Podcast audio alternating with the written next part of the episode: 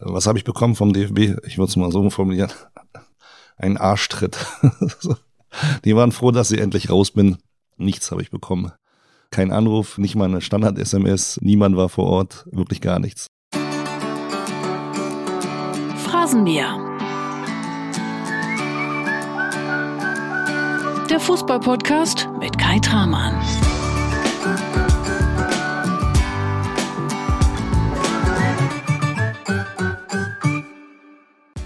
Und heute wirst du hier wundersame Dinge erleben. Denn du hörst einen Schiedsrichter, der selbst sehr gut über sich lachen kann, der dazu auch noch ein paar gute Sprüche raushaut und der, so sagen es die Weltmeister, sehr gut am Gin-Glas sein soll. Und du darfst für dich schnell feststellen, dieser Stargast, dieser Manuel Gräfe, der zeigt sich im Phrasenmeerland sehr locker, sehr gelöst und klar, er spricht auch einige Dinge, zum Beispiel beim DFB, sehr klar und kritisch an. Herzlich willkommen also im Phrasenmeerland, in dem Podcast, der mir persönlich sehr, sehr wichtig ist. Denn im Phrasenmeer, da steckt viel Liebe, da steckt viel Leidenschaft und er soll dir einfach eine Menge Spaß und eine schöne, entspannte Zeit bescheren. Du hörst heute Manuel Gräfe und du hörst auch Sprachnachrichten aus der halben Bundesliga von einigen Phrasenmäher-Legenden wie Hermann Gerland, der dabei ist, Marc van Bommel, Per Mertesacker, Steffen Baumgart und Christoph Kramer. Christoph Kramer stellt ja nicht so häufig Fragen im Phrasenmeer und heute, da nutzt er eiskalt die Chance und die Tatsache, dass Manuel Gräfe seine Schiri-Karriere bereits beenden musste, ihn also nie wieder pfeifen wird im Profifußball. Und deshalb stellt er ihm zwei durchaus fiese, wirklich fiese Fragen. Manuel Gräfe nimmt das mit viel Humor und den braucht er ja auch aktuell, denn er ist erst 47 Jahre alt und trotzdem darf er aus Altersgründen nie wieder ein Bundesligaspiel pfeifen. Deshalb verklagt er jetzt auch den DFB und natürlich ist das ein spannendes Thema. Für Manuel Gräfe, für den DFB, für den ganzen deutschen Fußball und somit natürlich auch für den Phrasenmeer. Also, los geht's. Nächste Woche gibt's hier Folge 2 mit Manuel Gräfe. Heute logischerweise Folge 1. Ich wünsche dir viel Spaß im Phrasenmäherland. Manuel, wir haben gestern Abend, das darf ich an dieser Stelle schon mal verraten, zusammen geduscht, Fußball gespielt und ein Bierchen getrunken.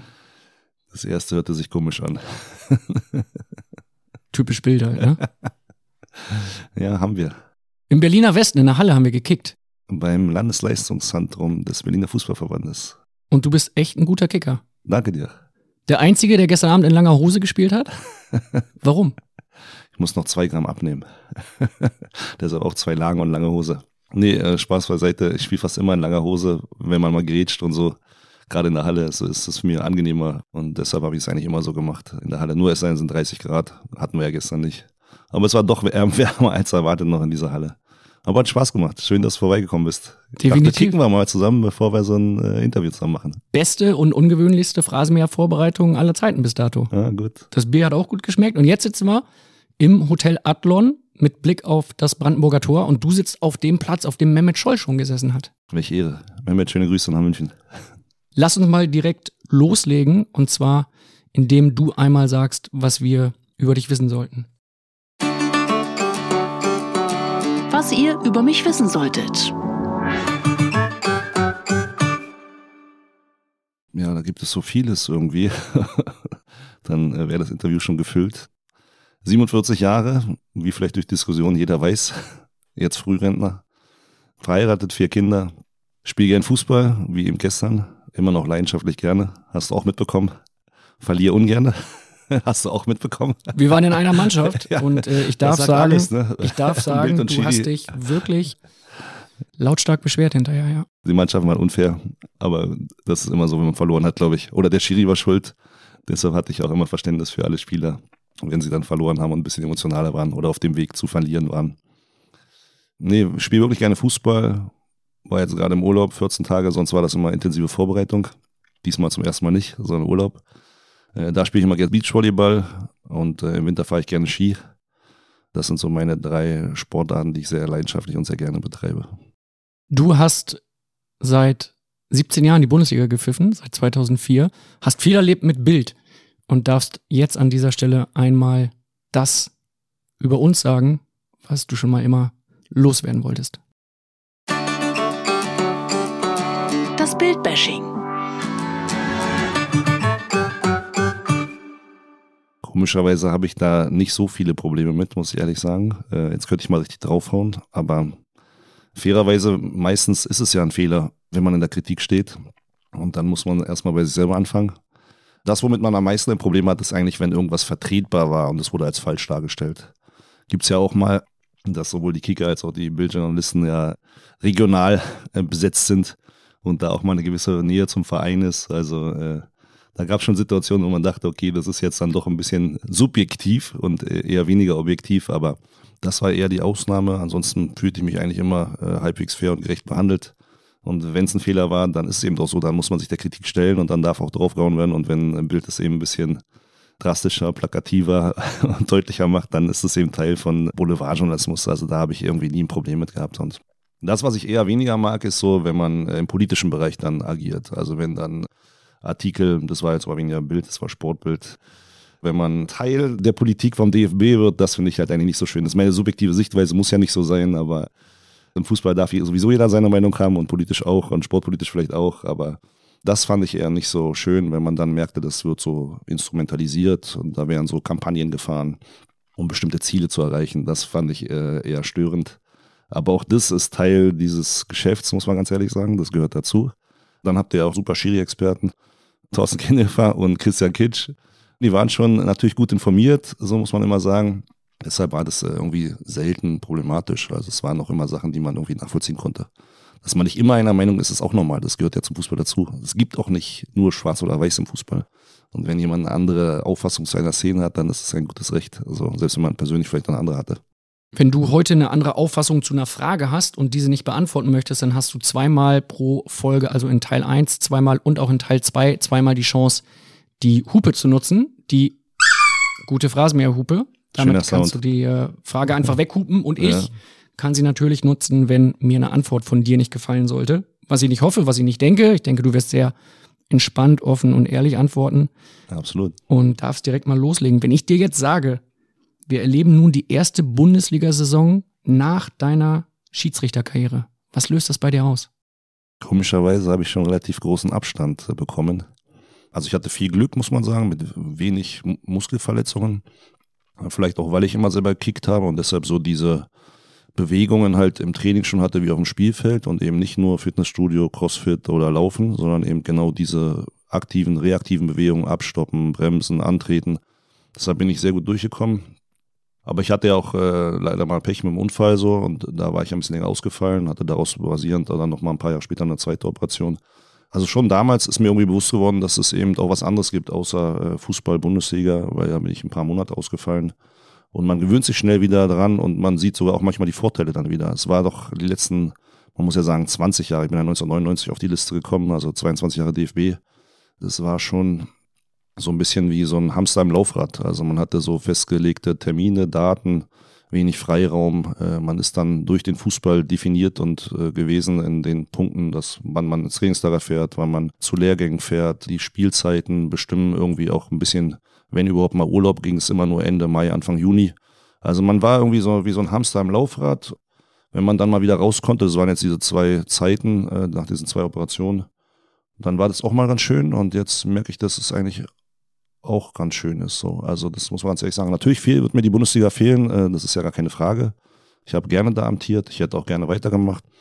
Ich fühle mich auch echt topfit. Also das habe ich jetzt gemerkt, hast du vielleicht gestern auch noch gesehen. Also mir macht es immer noch viel Spaß. Also ich habe keine Probleme. Ich hätte gerne noch weitergepfiffen, auch so weit, wie es eben möglich gewesen wäre. Sollte nicht sein, durfte nicht sein. Aber es gibt eben noch andere schöne Sachen und äh, so ein bisschen mehr wieder Freiraum, Freizeit zu haben.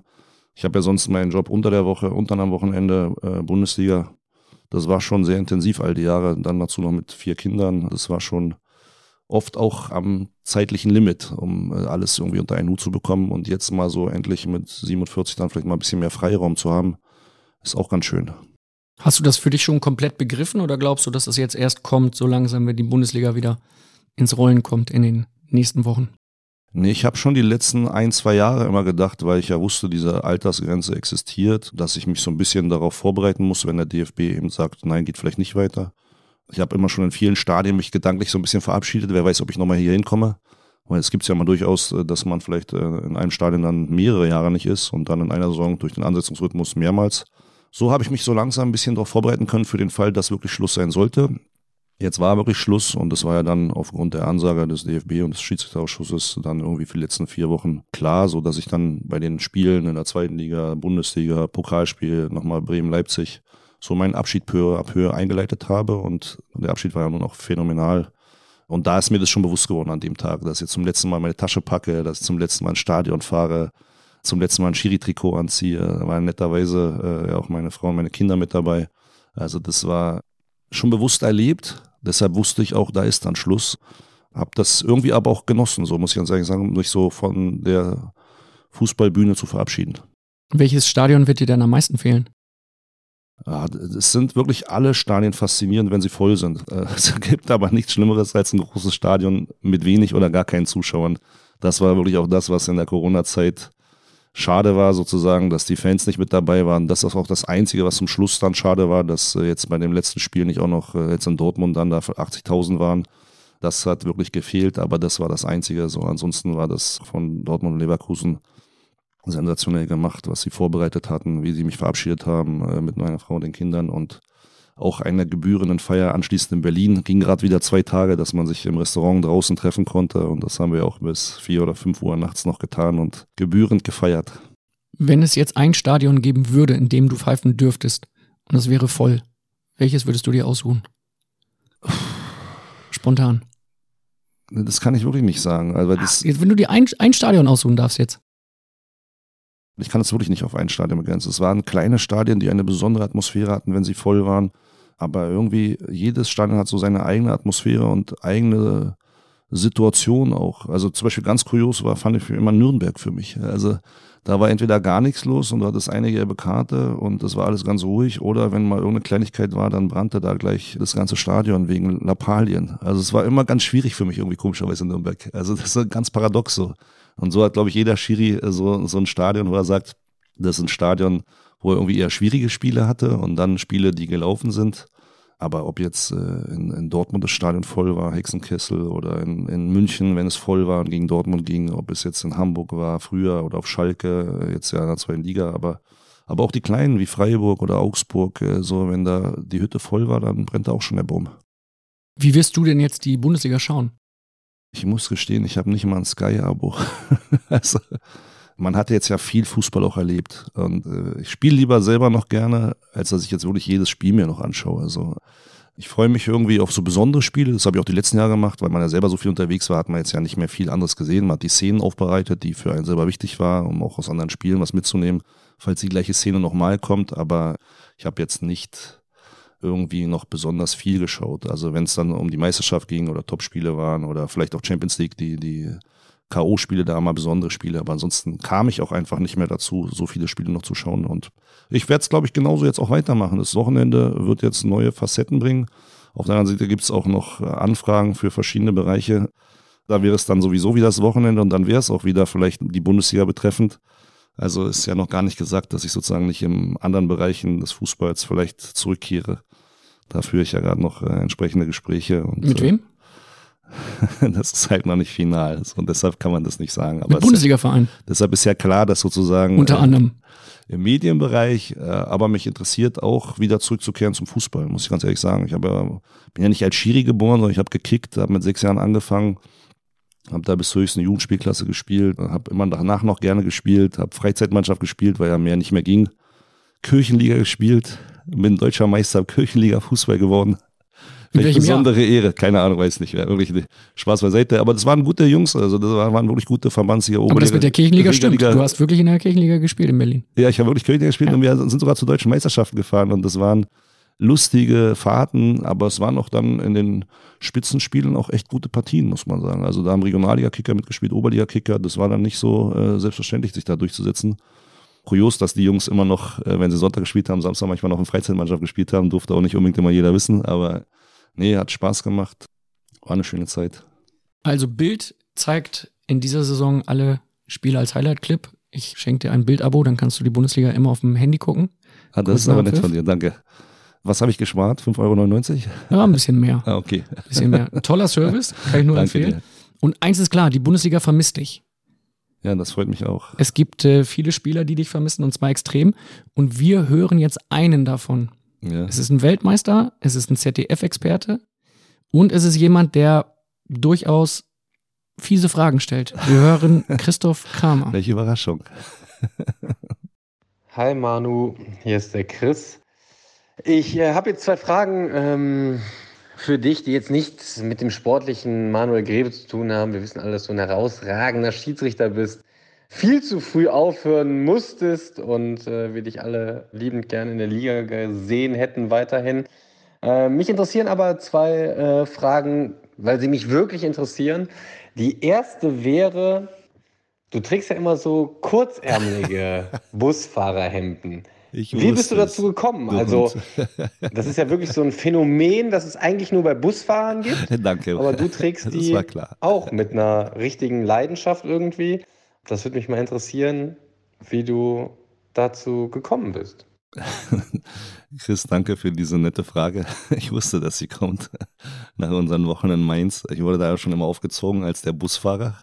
Dabei habe ich eigentlich nur den Geist von 96 beschwören wollen, denn mit wem sind wir 96 nochmal Europameister geworden?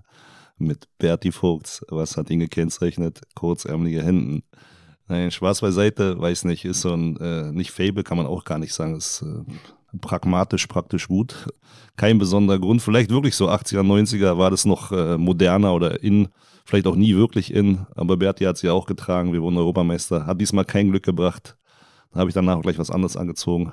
Schiedsrichter und Fußballer sind ja immer ein bisschen abergläubisch. Äh, Natürlich bringt es nichts, wenn ich da ein kurzärmeliges Hemd anziehe. Nein, aber ich habe die irgendwie immer getragen. Ich finde die praktisch im Sommer so, aber ich weiß, es ist nicht der letzte modische Schrei. Oh, 96 war es in. Also 96 war es in, ja, Ist vielleicht bin ich stehen geblieben. 25 Jahre 96. hinterher, das geht. geht ja. Aber irgendwann kommt auch alles wieder. Also ich bin vielleicht auch meiner Zeit dann wieder voraus. Ja, vielleicht ist es in 25 Jahren wieder in. Ja, okay. Und treue Phrasenmäher-Hörer wissen, dass Chris Kramer, der stellt echt selten Fragen. Der sucht sich das schon aus, wo er eine Frage stellt, wann er eine Frage stellt.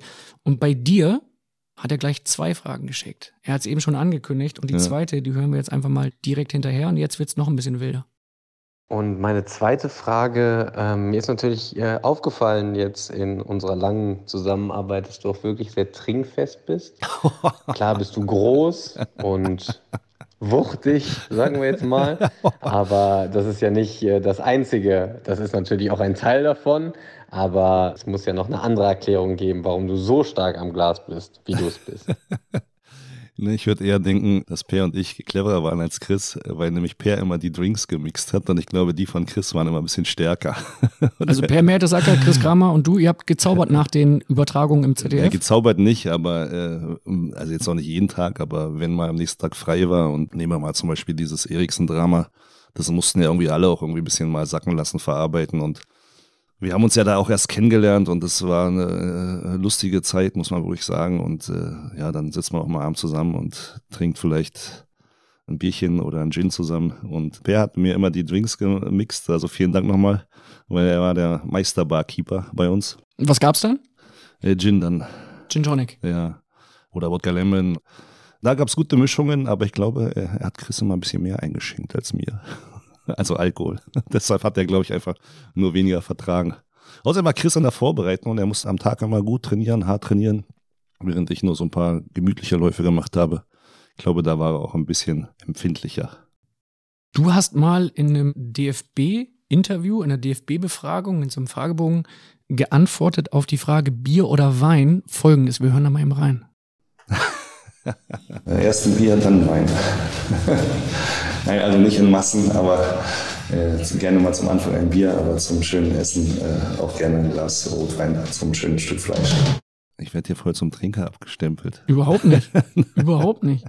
Nee, Chris Kramer stellt eine Frage. Die, die, ich zitiere dich sauber.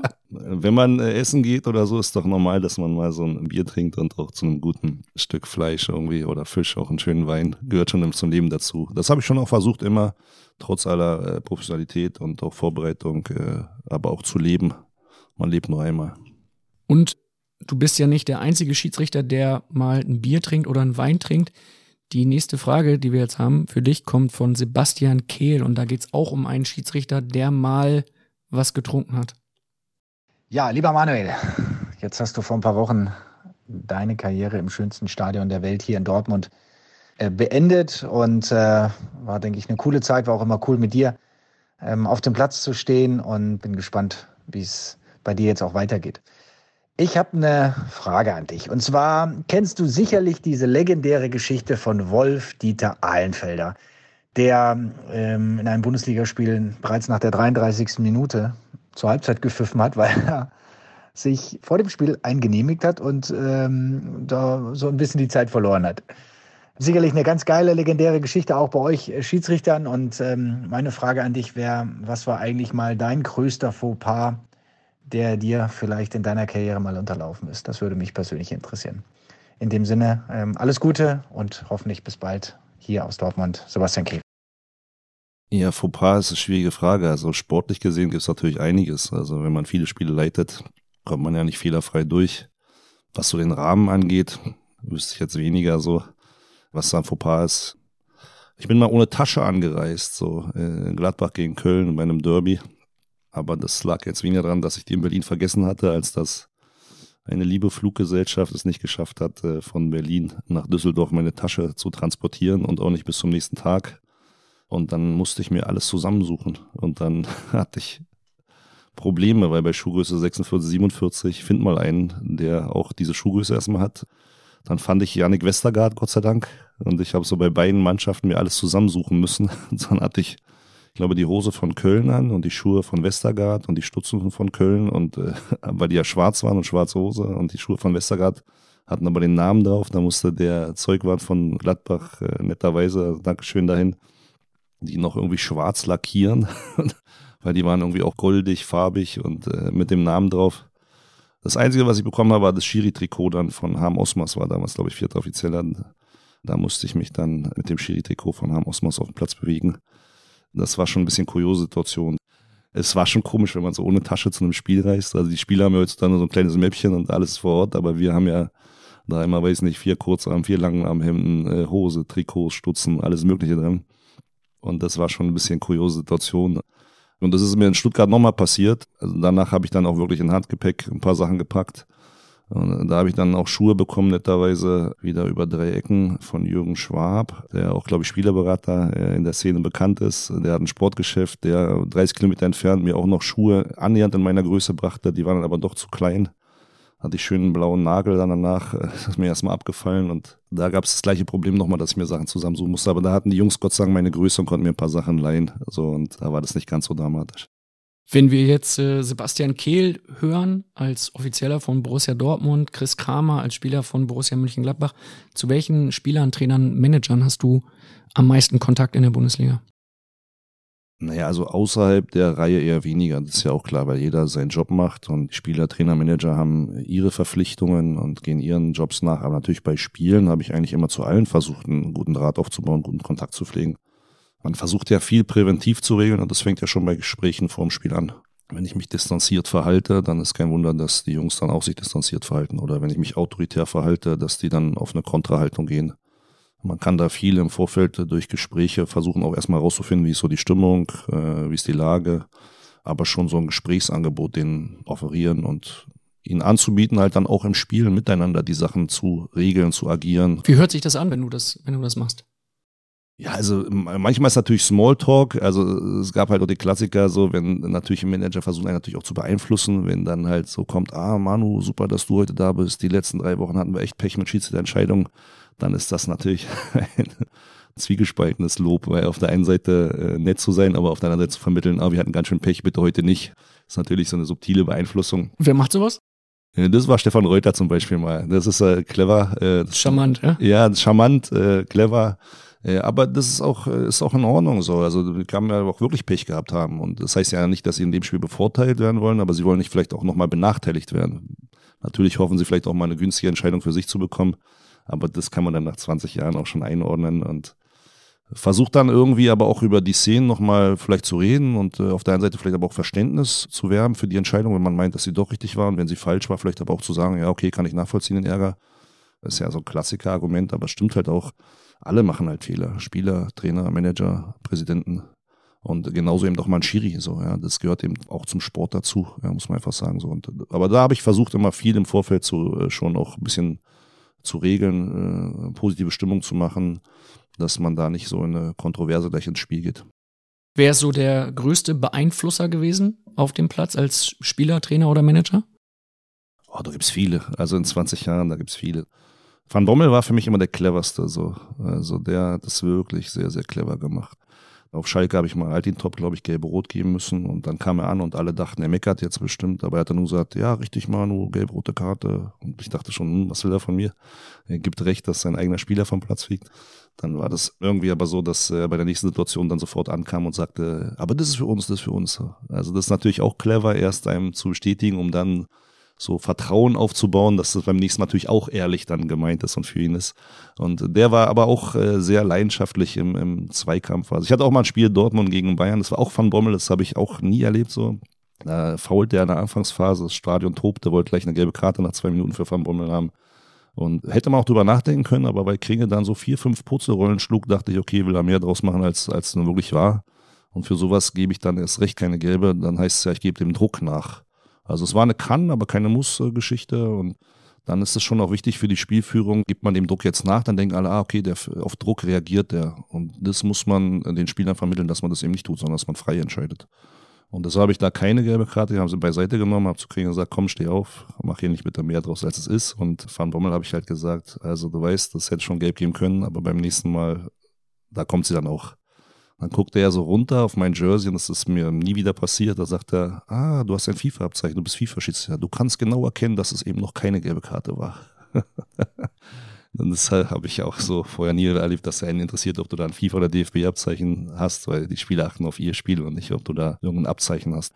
Das überschätzen viele Schiedsrichter, dass wenn sie aus der Champions League kommen oder Euroleague äh, kommen, dass sie denken, das geht vielleicht einiges einfacher, wenn du dann Bundesliga pfeifst. Nee, es interessiert Spieler nicht, wo du warst am Mittwoch oder Dienstag. Du sollst dann am Samstag, musst am Samstag deine Leistung bringen und sollst äh, genauso agieren wie sonst auch. Und deshalb war das so für mich mal was Neues, was Überraschendes, was einmalig ist in der Karriere, dass jemand darauf irgendwie äh, eingegangen ist sozusagen und da äh, interagiert hat.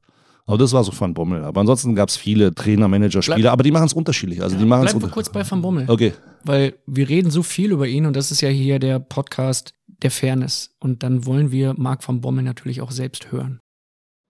Hallo Manuel. Du warst immer einer von meinen Favoriten Chiris in Deutschland und vielleicht auch in Europa. Mit welchen Spieler hast du noch mehr so viel geredet auf dem Platz, so wie mit mir? Und gibt es noch solche Typen auf dem Platz? Oder sind alle sehr leise und haben sie riesen Respekt für dir, so wie ich das auch hatte? Also viel Spaß mit dem Phrasenmäher. Liebe Grüße, Marc van Bommel also war mal so, die schwierigen Spielertypen haben wirklich radikal abgenommen. Äh, Gibt es kaum noch welche. Also vor 10, 15, 20 Jahren gab es schon auch noch äh, Spielertypen, da hast du die ganze Palette probiert an Konfliktmanagement, an Führung, an äh, psychologischen Tricks, an Bearbeitung und du hast den Spieler nicht erreicht, egal ob durch Nähe, Strenge, Ignoranz. Kannst ja die ganze Klaviatur irgendwie bedienen, wie man versucht, so, so jemanden zu führen, aber da gab es Leute, die waren nicht zu führen. Die waren wirklich schwierig. So, das hat wirklich abgenommen. Ich glaube, auch das Verständnis für Schiedsrichter hat zugenommen. Aber es gibt heute auch noch viele, die gerne reden. Einen haben wir schon vorhin gehört. Chris, schöne Grüße. Das war auch immer sehr äh, leidenschaftlich und intensiv, aber auch nachvollziehbar.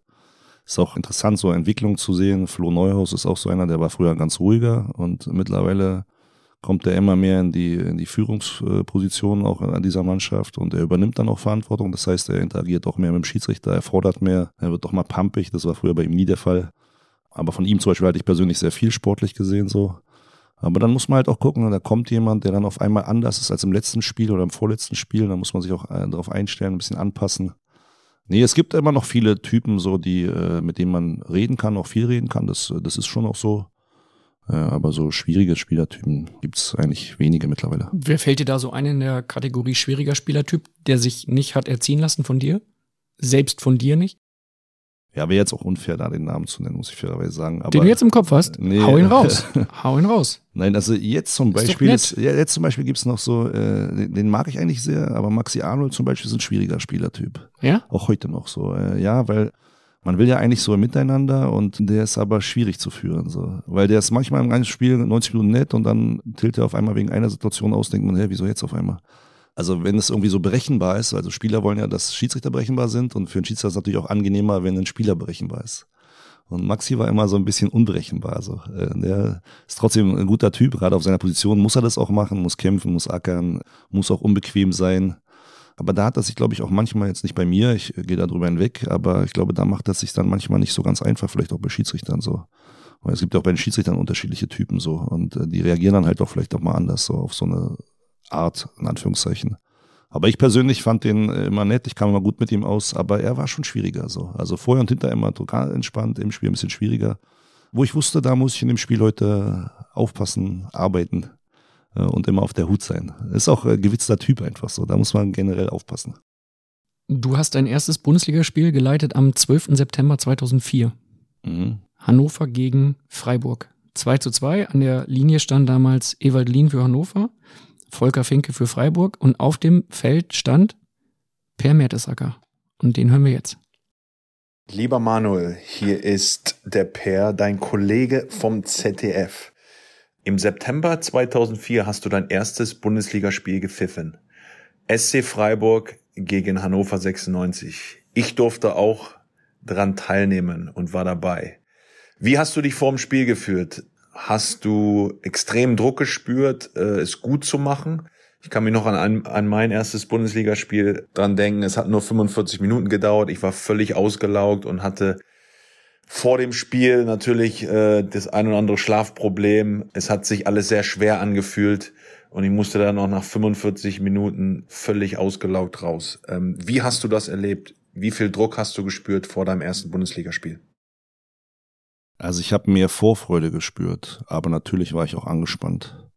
Vielleicht kommt mir jetzt auch das Sportstudium zugute, dass ich auch einen Schwerpunkt Sportpsychologie und Pädagogik hatte, dass ich weiß, dass man äh, auf so eine Ereignisse immer eine Vorfreude entwickeln sollte und nicht irgendwie so bedrohliche Szenarien oder gar Angst, weil das äh, lähmt, das hindert.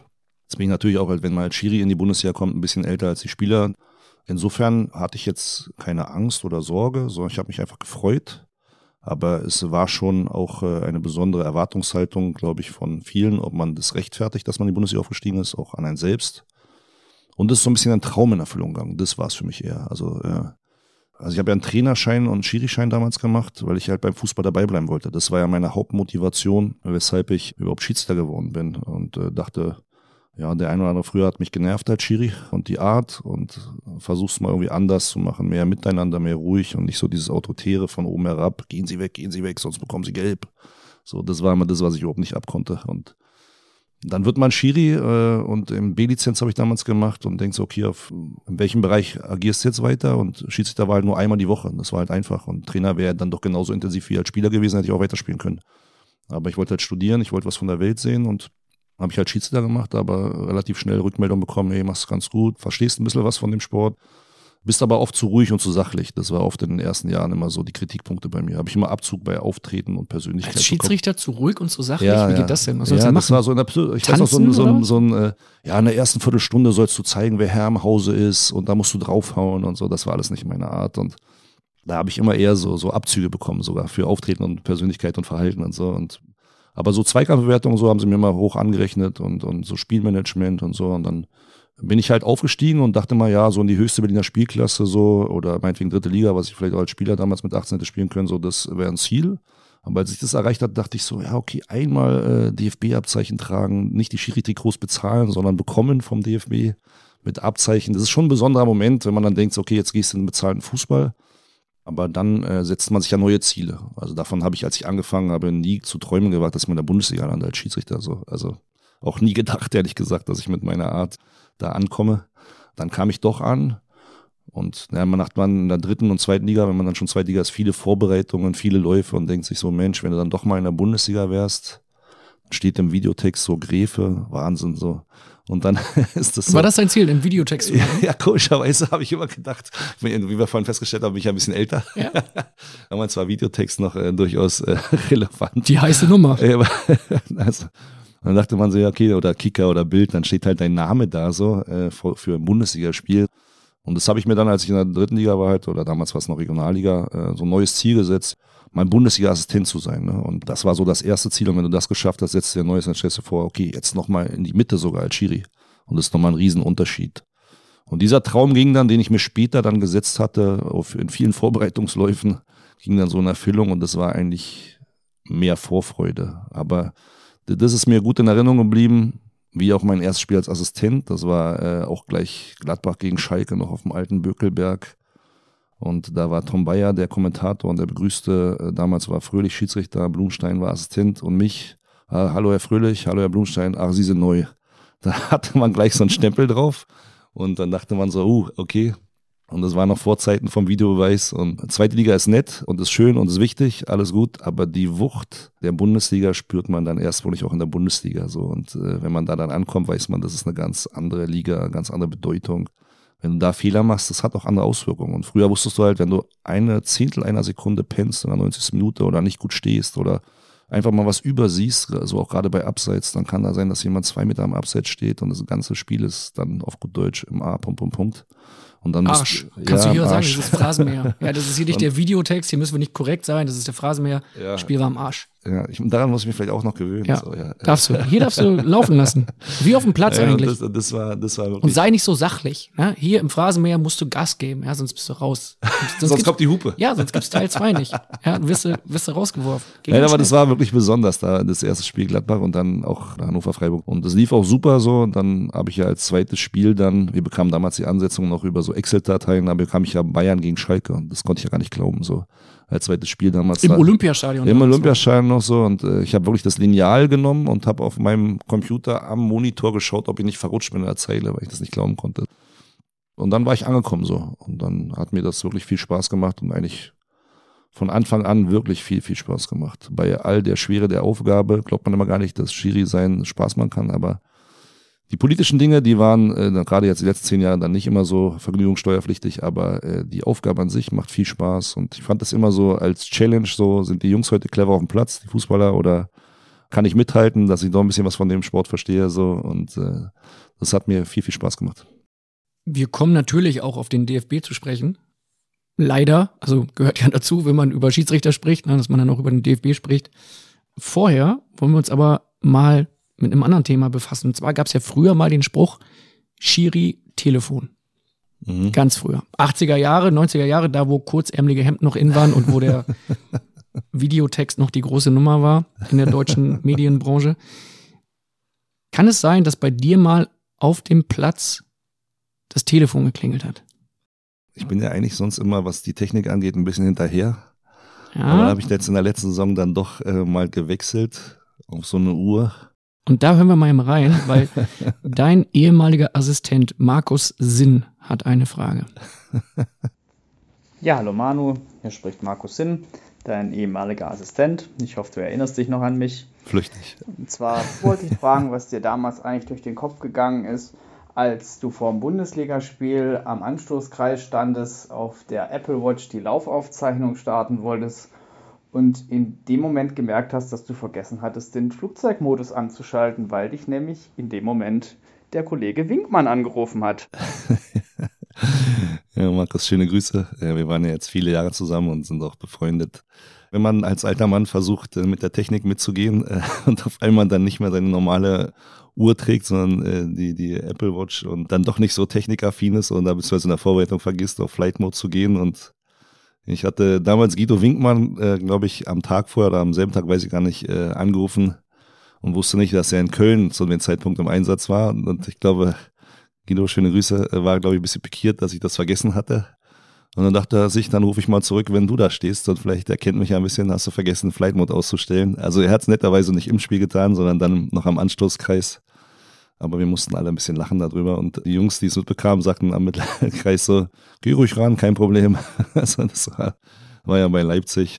War eine ganz lustige Anekdote. Und dann äh, habe ich es aber noch ausgestellt. Jetzt klär uns mal auf. Du stehst also am Mittelkreis, willst eine Partie Ja, ich anpfeifen will anpfeifen. und dann Ja, dann suchst klingelt du ja immer. plötzlich dein ja, Telefon. ja, dann siehst du ja immer, also ist ja die Apple Watch klingelt ja dann und dann gehst ja dann in dem Augenblick auf äh, Laufen Outdoor und äh, damit du die Aufzeichnung startest und in dem Augenblick rief halt Guido an und habe ich ihn aber weggedrückt, also ich bin nicht rangegangen.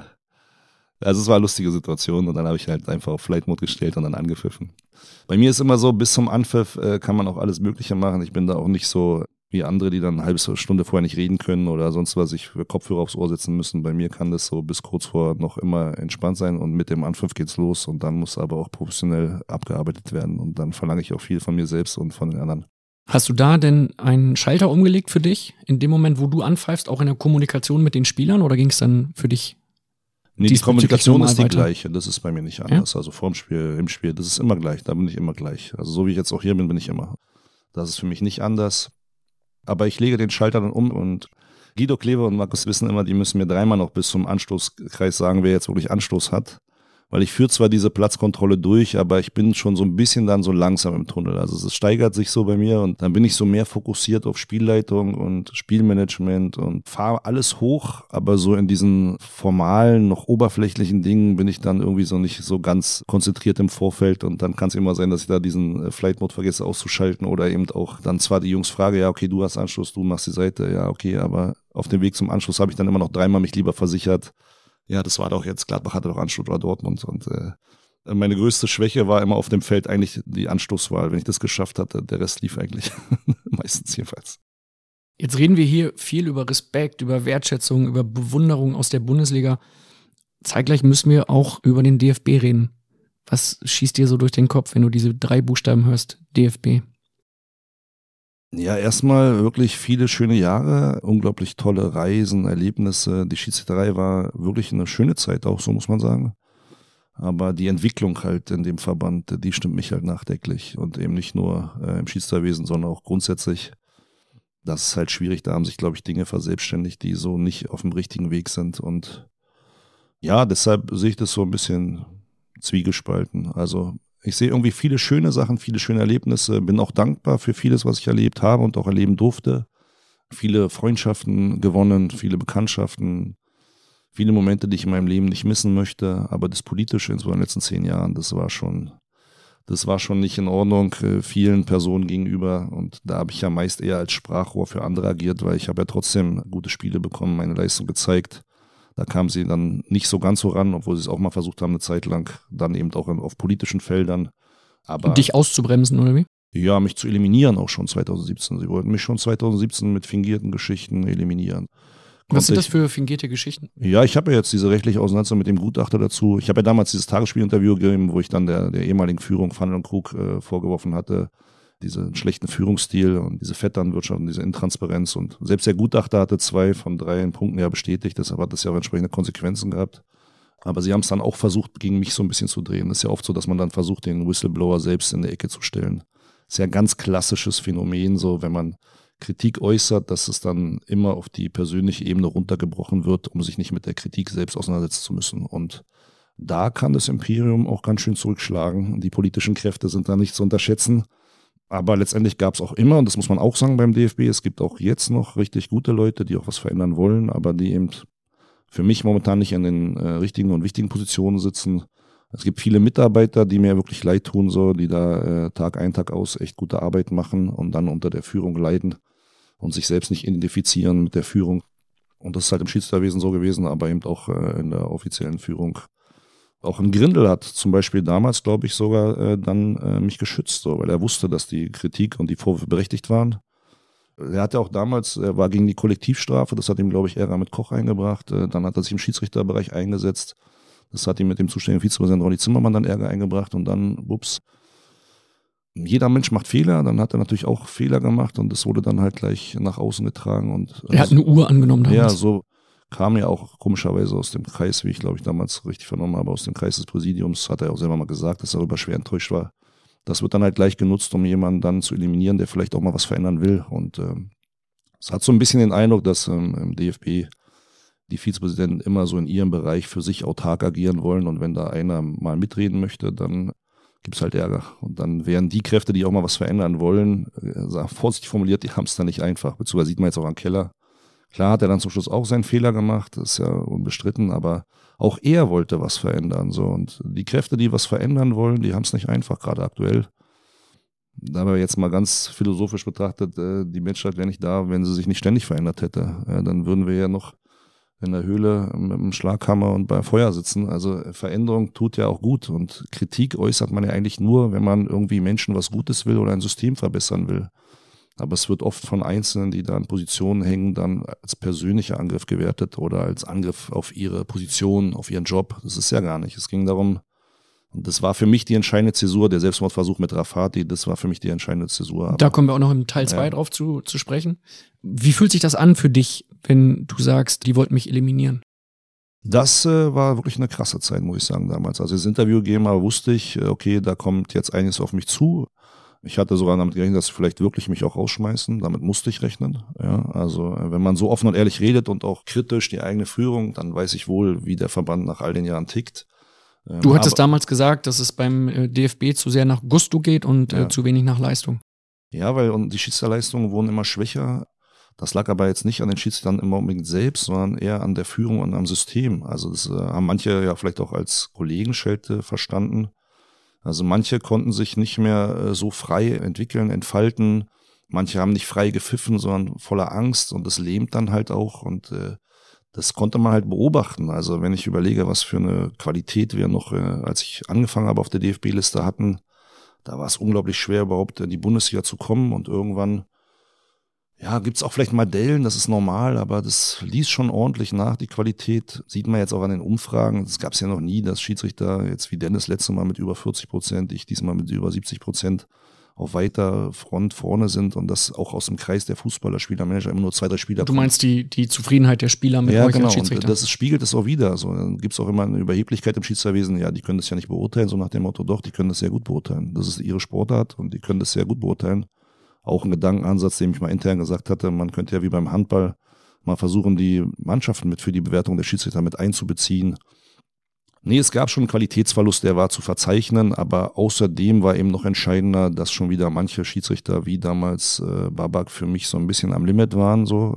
Oder ich mir ein bisschen Gedanken gemacht habe über, über ihre Verfassung. Ich wusste auch, dass sie zum Teil, es ist normal ja, in sportpsychologischer Behandlung sind, aber manchmal hatte ich den Eindruck, es ist schon mehr als nur die rein sportpsychologische Betreuung, so.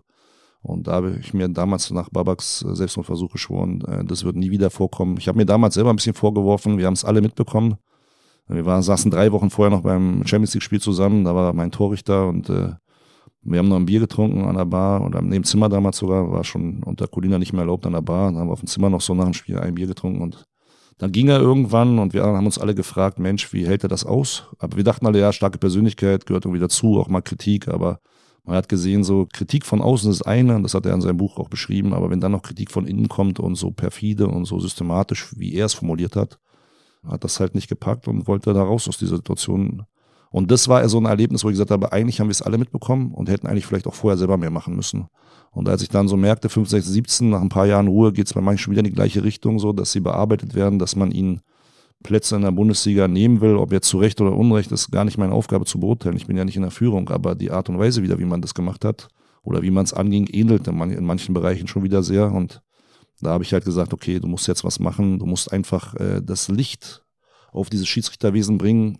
Weil wenn du Licht in die Sache reinbringst, wenn du Transparenz schaffst, dann fällt es schwerer, solche Dinge im kleinen Hinterzimmer zu regeln, zu forcieren und dann fällt vielleicht, um es mal auf gut Deutsch zu sagen, das Bescheißen schwerer. So, das wollte ich irgendwie damit einleiten, aber musste auch damit rechnen. Hab dann aber Rückendeckung bekommen vom Präsidenten und dann haben es halt auf anderen Ebenen versucht sozusagen und dagegen musste ich mich halt wehren und konnte auch alles entkräften. Aber das wurde dann auch sehr persönlich und äh, das fand ich, war eine schwierige Zeit so, das eine Jahr. Was heißt das, wie persönlich wurde das dann? Es wurden einem Sachen unterstellt, die halt einfach nicht stimmen, mit falschen Aussagen, mit falschen Behauptungen einfach. Und das war nicht in Ordnung, das war nicht korrekt. Und äh, ich bin immer ein sehr gerechtigkeitsorientierter Typ und äh, damit habe ich dann persönlich natürlich noch mehr Probleme. Ja, man kann mich immer kritisieren, weil man meine Spielleitung nicht mag, meine Entscheidung nicht mag vielleicht auch die direkte, ehrliche Art nicht mag, ist alles schön und gut, aber wenn man Sachen erfindet, damit habe ich ein Problem. Und das war nicht äh, schön, die Zeit. Habe auch mal zwei, drei Mal überlegt, ob ich aufhöre, so in der Zeit, zwei, drei Jahre früher. Zu den Lehrgängen bin ich manchmal gefahren und dachte, so, wenn ich in Tegel abgeflogen bin, dachte ich so, ich freue mich schon wieder auf den Tag. Hier in Berlin am Hier Flughafen. Hier in Berlin am Flughafen. Ja. Ich freue mich schon wieder an den Tag, wenn ich lande. Am liebsten würde ich jetzt auf äh, Standby gehen für drei Tage oder vier, fünf Tage und freue mich dann, wenn ich zurück bin. Aber ich habe mir immer gesagt, es sind nur wenige Tage im Jahr und der Rest der ist einfach schön. Ja? Also die Spiele sind schön, die Abende mit den Jungs vorher sind schön. Man ist mit Freunden zusammen, mit guten Kollegen äh, und die Spiele haben einfach unglaublich viel Spaß gemacht. Und das war so ein kleiner Teil dieser Politik. Das hat das andere natürlich viel mehr überwogen. Und dann habe ich mir auch gesagt, nee, so einfach machst du es denen nicht. Genau das wollen sie ja, dass du jetzt aufhörst. Nee, du versuchst noch mit was zu verändern. Erst viele Jahre intern und dann eben aber auch mal extern.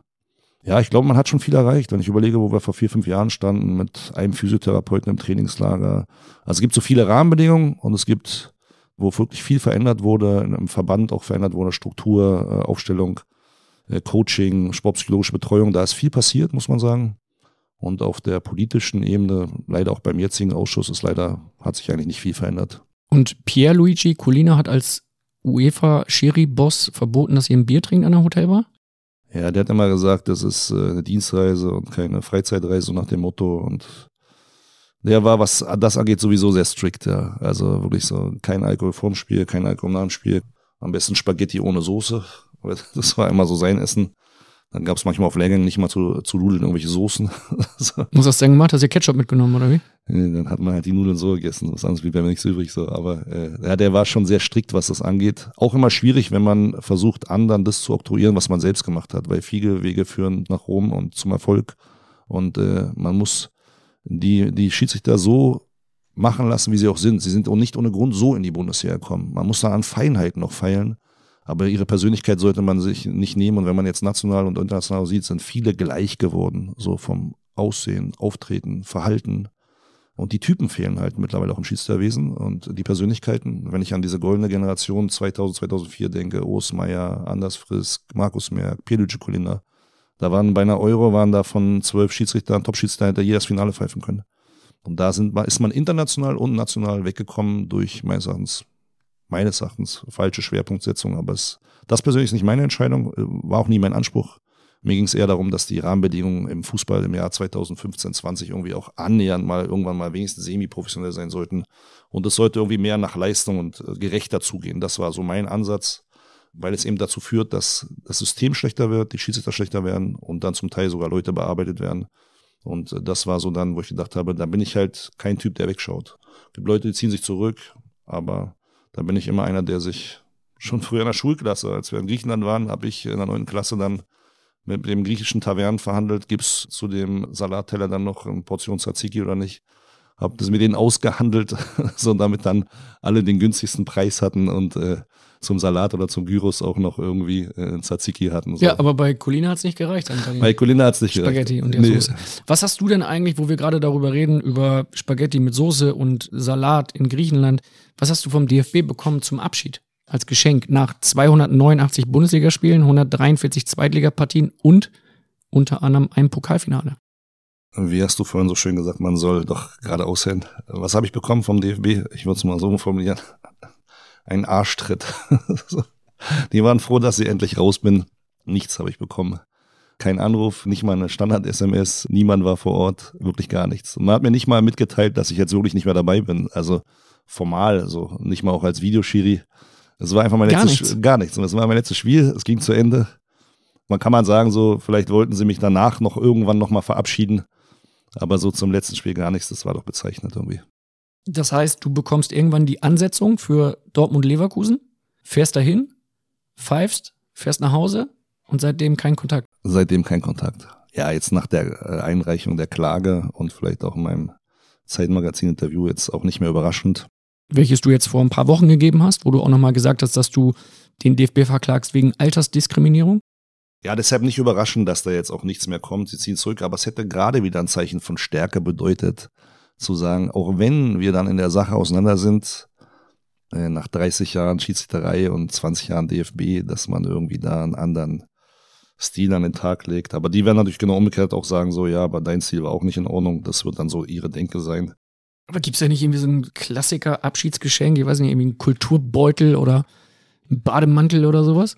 Colina hat ja mal vom DFB einen Föhn geschenkt bekommen. Vielleicht haben sie deshalb daraus gelernt und die kleinen Präsente eingestellt. Das war, das war wirklich mal ein Fauxpas beim Länderspiel.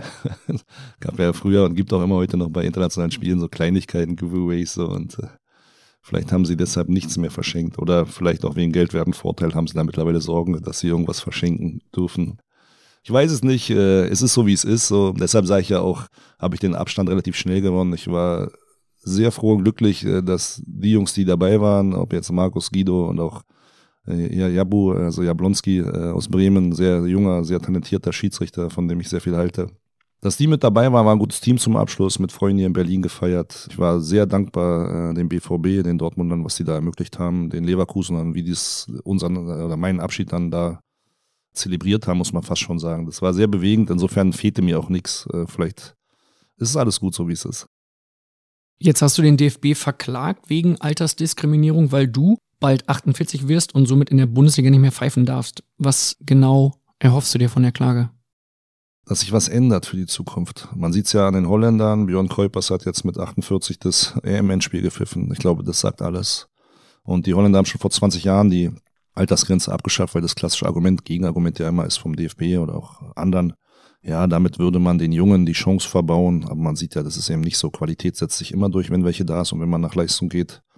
Jetzt haben sie auch noch einen zweiten jungen Schiedsrichter gehabt, der zwar im Halbfinale ein bisschen Pech gehabt hat, aber der eigentlich auch sehr talentiert ist.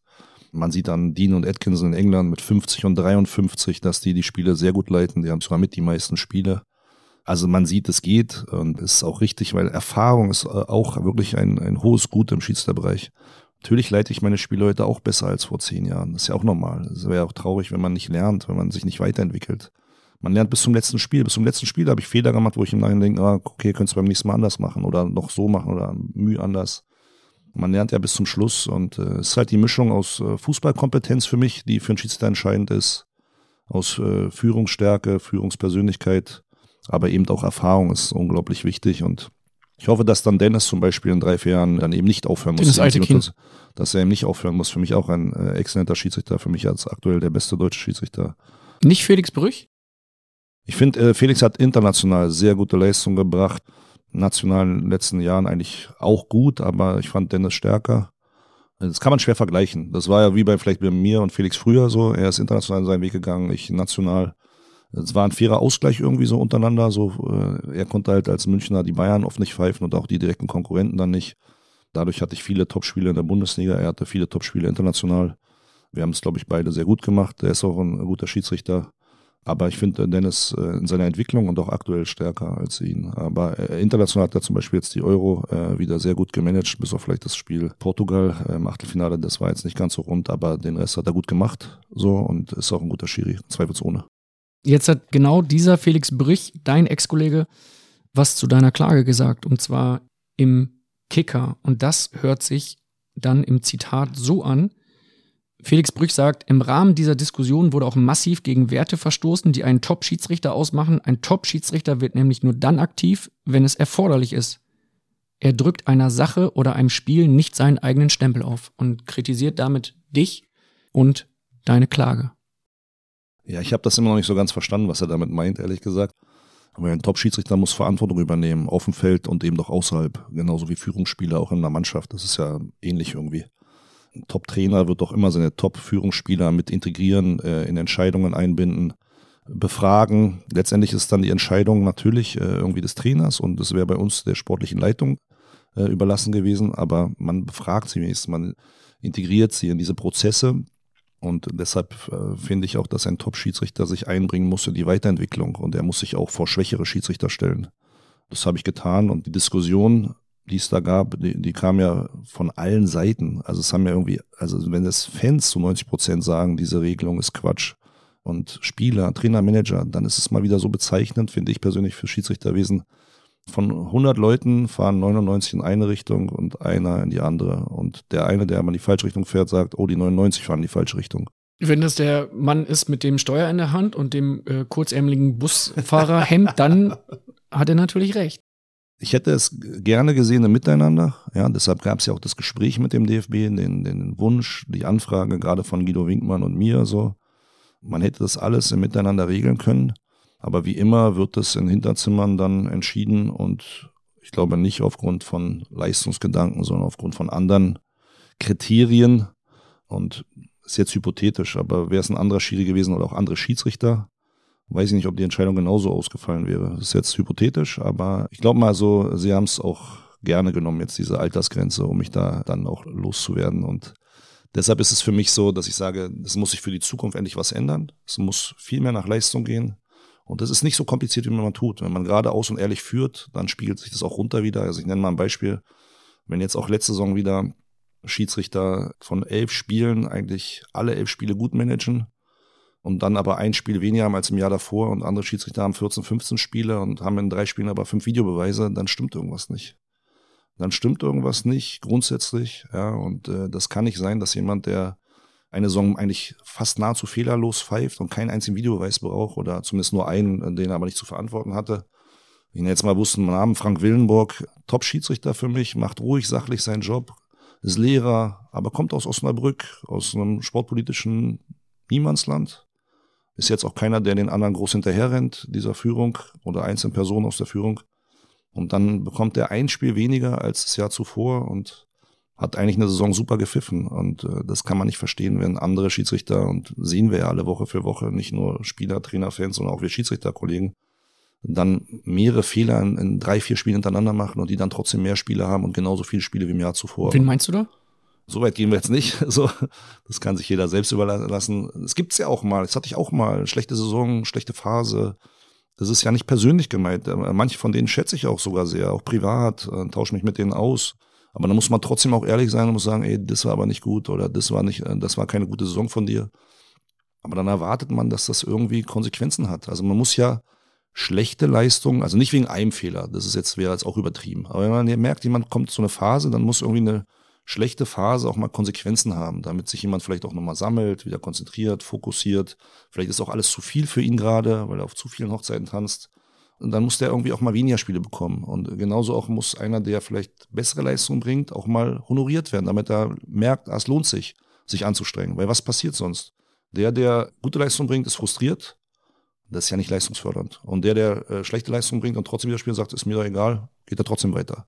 Und das sind so halt so Sachen, äh, die sich bis jetzt leider immer noch nicht geändert haben und wo dann eben doch immer noch, genauso wie auch eben zu Krug- und Fandelzeiten, da hätte ich mir viel mehr von Meyer und Rees beim, äh, als Videoprojektleiter und auch von Fröhlich als Gesamtchef, hätte ich mir viel mehr diese, diesen Leistungsgedanken in den Vordergrund zu schieben, hätte ich mir viel mehr gewünscht und auch vorgestellt. Und am Anfang sah das auch so aus. Aber irgendwie scheinen die politischen Kräfte im Hintergrund dann doch wieder größer zu werden oder mehr zu ziehen. Aber ist mir auch egal, ob das die sportpolitischen Gründe im Hintergrund sind oder sie selber.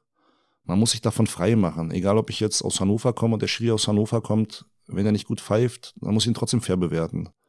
Also mit Guido Winkmann zum Beispiel würde ich sagen, äh, sind wir befreundet mittlerweile, habe ich mir auch gesagt, wenn ich äh, Sachen von ihm nicht gut fand und er umgekehrt mir auch. Nur wenn man sich reinen Wein einschenkt, wird man besser, indem man sich ehrlich und offen austauscht und auch kritisch austauscht. Das fehlt halt manchmal in diesen Bereichen oder zumindest hat es dann nicht die Konsequenz, die es auch haben müsste, um das Gesamtsystem zu verbessern. Und deshalb habe ich diese Kritik von Brüch auch nicht verstanden. Äh. Wenn wir da jetzt über offen und ehrlich sprechen, ist er jemand, der dir das dann auch ins Gesicht sagt? Fast zwei Jahre haben wir fast gar keinen Kontakt gehabt. Das ist auch merkwürdig. Wir haben uns viele Jahre gut verstanden. Und äh, in der Diskussion damals 2017 mit Fand und Krug, da hat er sich auch selber entsprechend noch geäußert und positioniert. Aber natürlich hat er auch noch Interessen gehabt. Er wollte zur WM, er wollte zur EM, er braucht da die sportpolitische Unterstützung, auch des DFB. Das ist wichtig für solche Turniere. Und da muss er sich natürlich wieder auch ein bisschen zurücknehmen. Und Aber das es gibt so viele, es gibt, es gibt so viele Eigeninteressen, die, die da vertreten werden. Und äh, ganz ehrlich, diese ganzen Interviews, die haben mir immer mehr geschadet als genutzt. Also wenn, wenn ich überlege, ich war einmal Schiedsrichter des Jahres jetzt, äh, ich glaube 2010, 11 oder so. Und seit meinem ersten Interview bei Elf Freunde, wo ich mal so die Rahmenbedingungen nach dem Selbstmordversuch von Rafati, wo ich die sportliche Führung noch ganz außen vor gelassen habe, habe ich nur die Rahmenbedingungen kritisiert und dachte damals, wenn man äh, auf verschiedenen Ebenen Druck hat, hilft es ja vielleicht, wenn man auf einzelnen anderen Bereichen vielleicht ein bisschen weniger Druck hat, so dass man dann das Politische besser aushalten kann. Und habe nur an den Rahmenbedingungen mich dazu geäußert und was man vielleicht verbessern könnte und sollte, aber auch nachdem ich es auch vorher intern gemacht habe. Und seitdem bin ich eigentlich nie wieder Schiedsrichter des Jahres geworden. In der Form habe ich mir viel dann auch international dadurch genommen, national genommen. Gut, ganz kamen sie jetzt dann doch vielleicht auch aufgrund der gezeigten Leistungen nicht an mir vorbei, aber es, wenn man sich die Spiele anschaut, die ich noch 2010, 11 bekommen habe und jetzt die letzten Jahre dann es waren immer mal wieder Highlight-Spiele, die ich bekommen habe. Auch, äh, muss ich ehrlich sagen, bin ich auch dankbar für, so Bayern, Dortmund und so weiter, aber nicht mehr in der Konsequenz wie früher. Und international schon mal gar nicht. Aber das sind alles politische Kamellen von gestern, äh, sag ich ganz ehrlich so. Das, äh, es hat mich eben motiviert, die Dinge zu verändern. Und da kann man jetzt entweder auf sich schauen und sich um seine Leistung kümmern und nur fokussiert sein auf seinen Erfolg und seine Karriere. Oder man kann über den Tellerrand mal hinausschauen. Und ich bin eigentlich immer eher zweiter Typ dass ich auch mal mich, wie gesagt, für andere einsetze und für ein besseres System. Und das hat es mir halt nicht einfach gemacht. Hättest du Lust auf ein offizielles DFB-Amt jetzt nach deiner Karriere? Nein. Andreas Rettich, ein Bundesliga-Urgestein, ein Schwergewicht, jetzt bei Viktoria Köln in der dritten Liga, hat eine Frage dazu. Ja, hallo Manuel, Andreas Rettig aus Köln mit einem lieben Gruß. Wenn äh, Bibiane Steinhaus DFB-Präsidentin wird, steigen dann deine Chancen auf ein Comeback? Liebe Grüße, alles Gute. Tschüss. Dann müssen wir weiter regelmäßig Fußball spielen, Kai. da muss ich mich fit halten. Ja. Nein, ich glaube, das ist äh, irgendwie so erledigt, das ist abgehakt. Ist auch schwer, das, der Abschied war dann wirklich auch phänomenal und dann ist auch so mental, nach langer, langer Zeit ist dann auch so ein Schlussstrich, so ein Schnitt. Ich hätte mich gerne gefreut, wie gesagt, wenn es anders gekommen wäre, aber jetzt ist es so. Also man könnte ja sagen, auf die Frage nochmal zuvor zurückkommt, ob ich ein Amt übernehmen wollte. Ich habe damals Schiedsrichter kritisiert für mich als Fußballer und habe dann gesagt, okay, übernimm Verantwortung, zeig vielleicht auch, dass es besser geht äh, und mach's vielleicht anders und im Miteinander.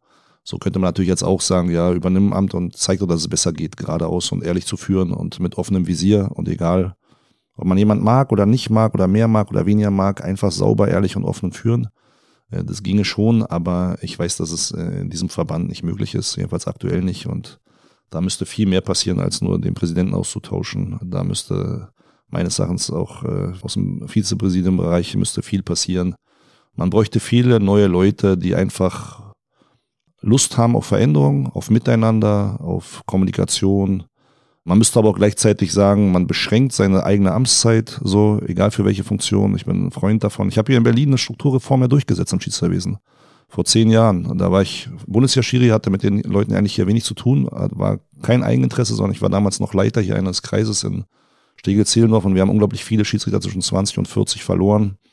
Da habe ich gegen diesen Machtmissbrauch, gegen diese Vetternwirtschaft, gegen diese Intransparenz eine Strukturreform durchgesetzt mit einer Stimme Mehrheit nur. War knapp, weil die Hausmächte sind da halt auch da groß in einem Verband.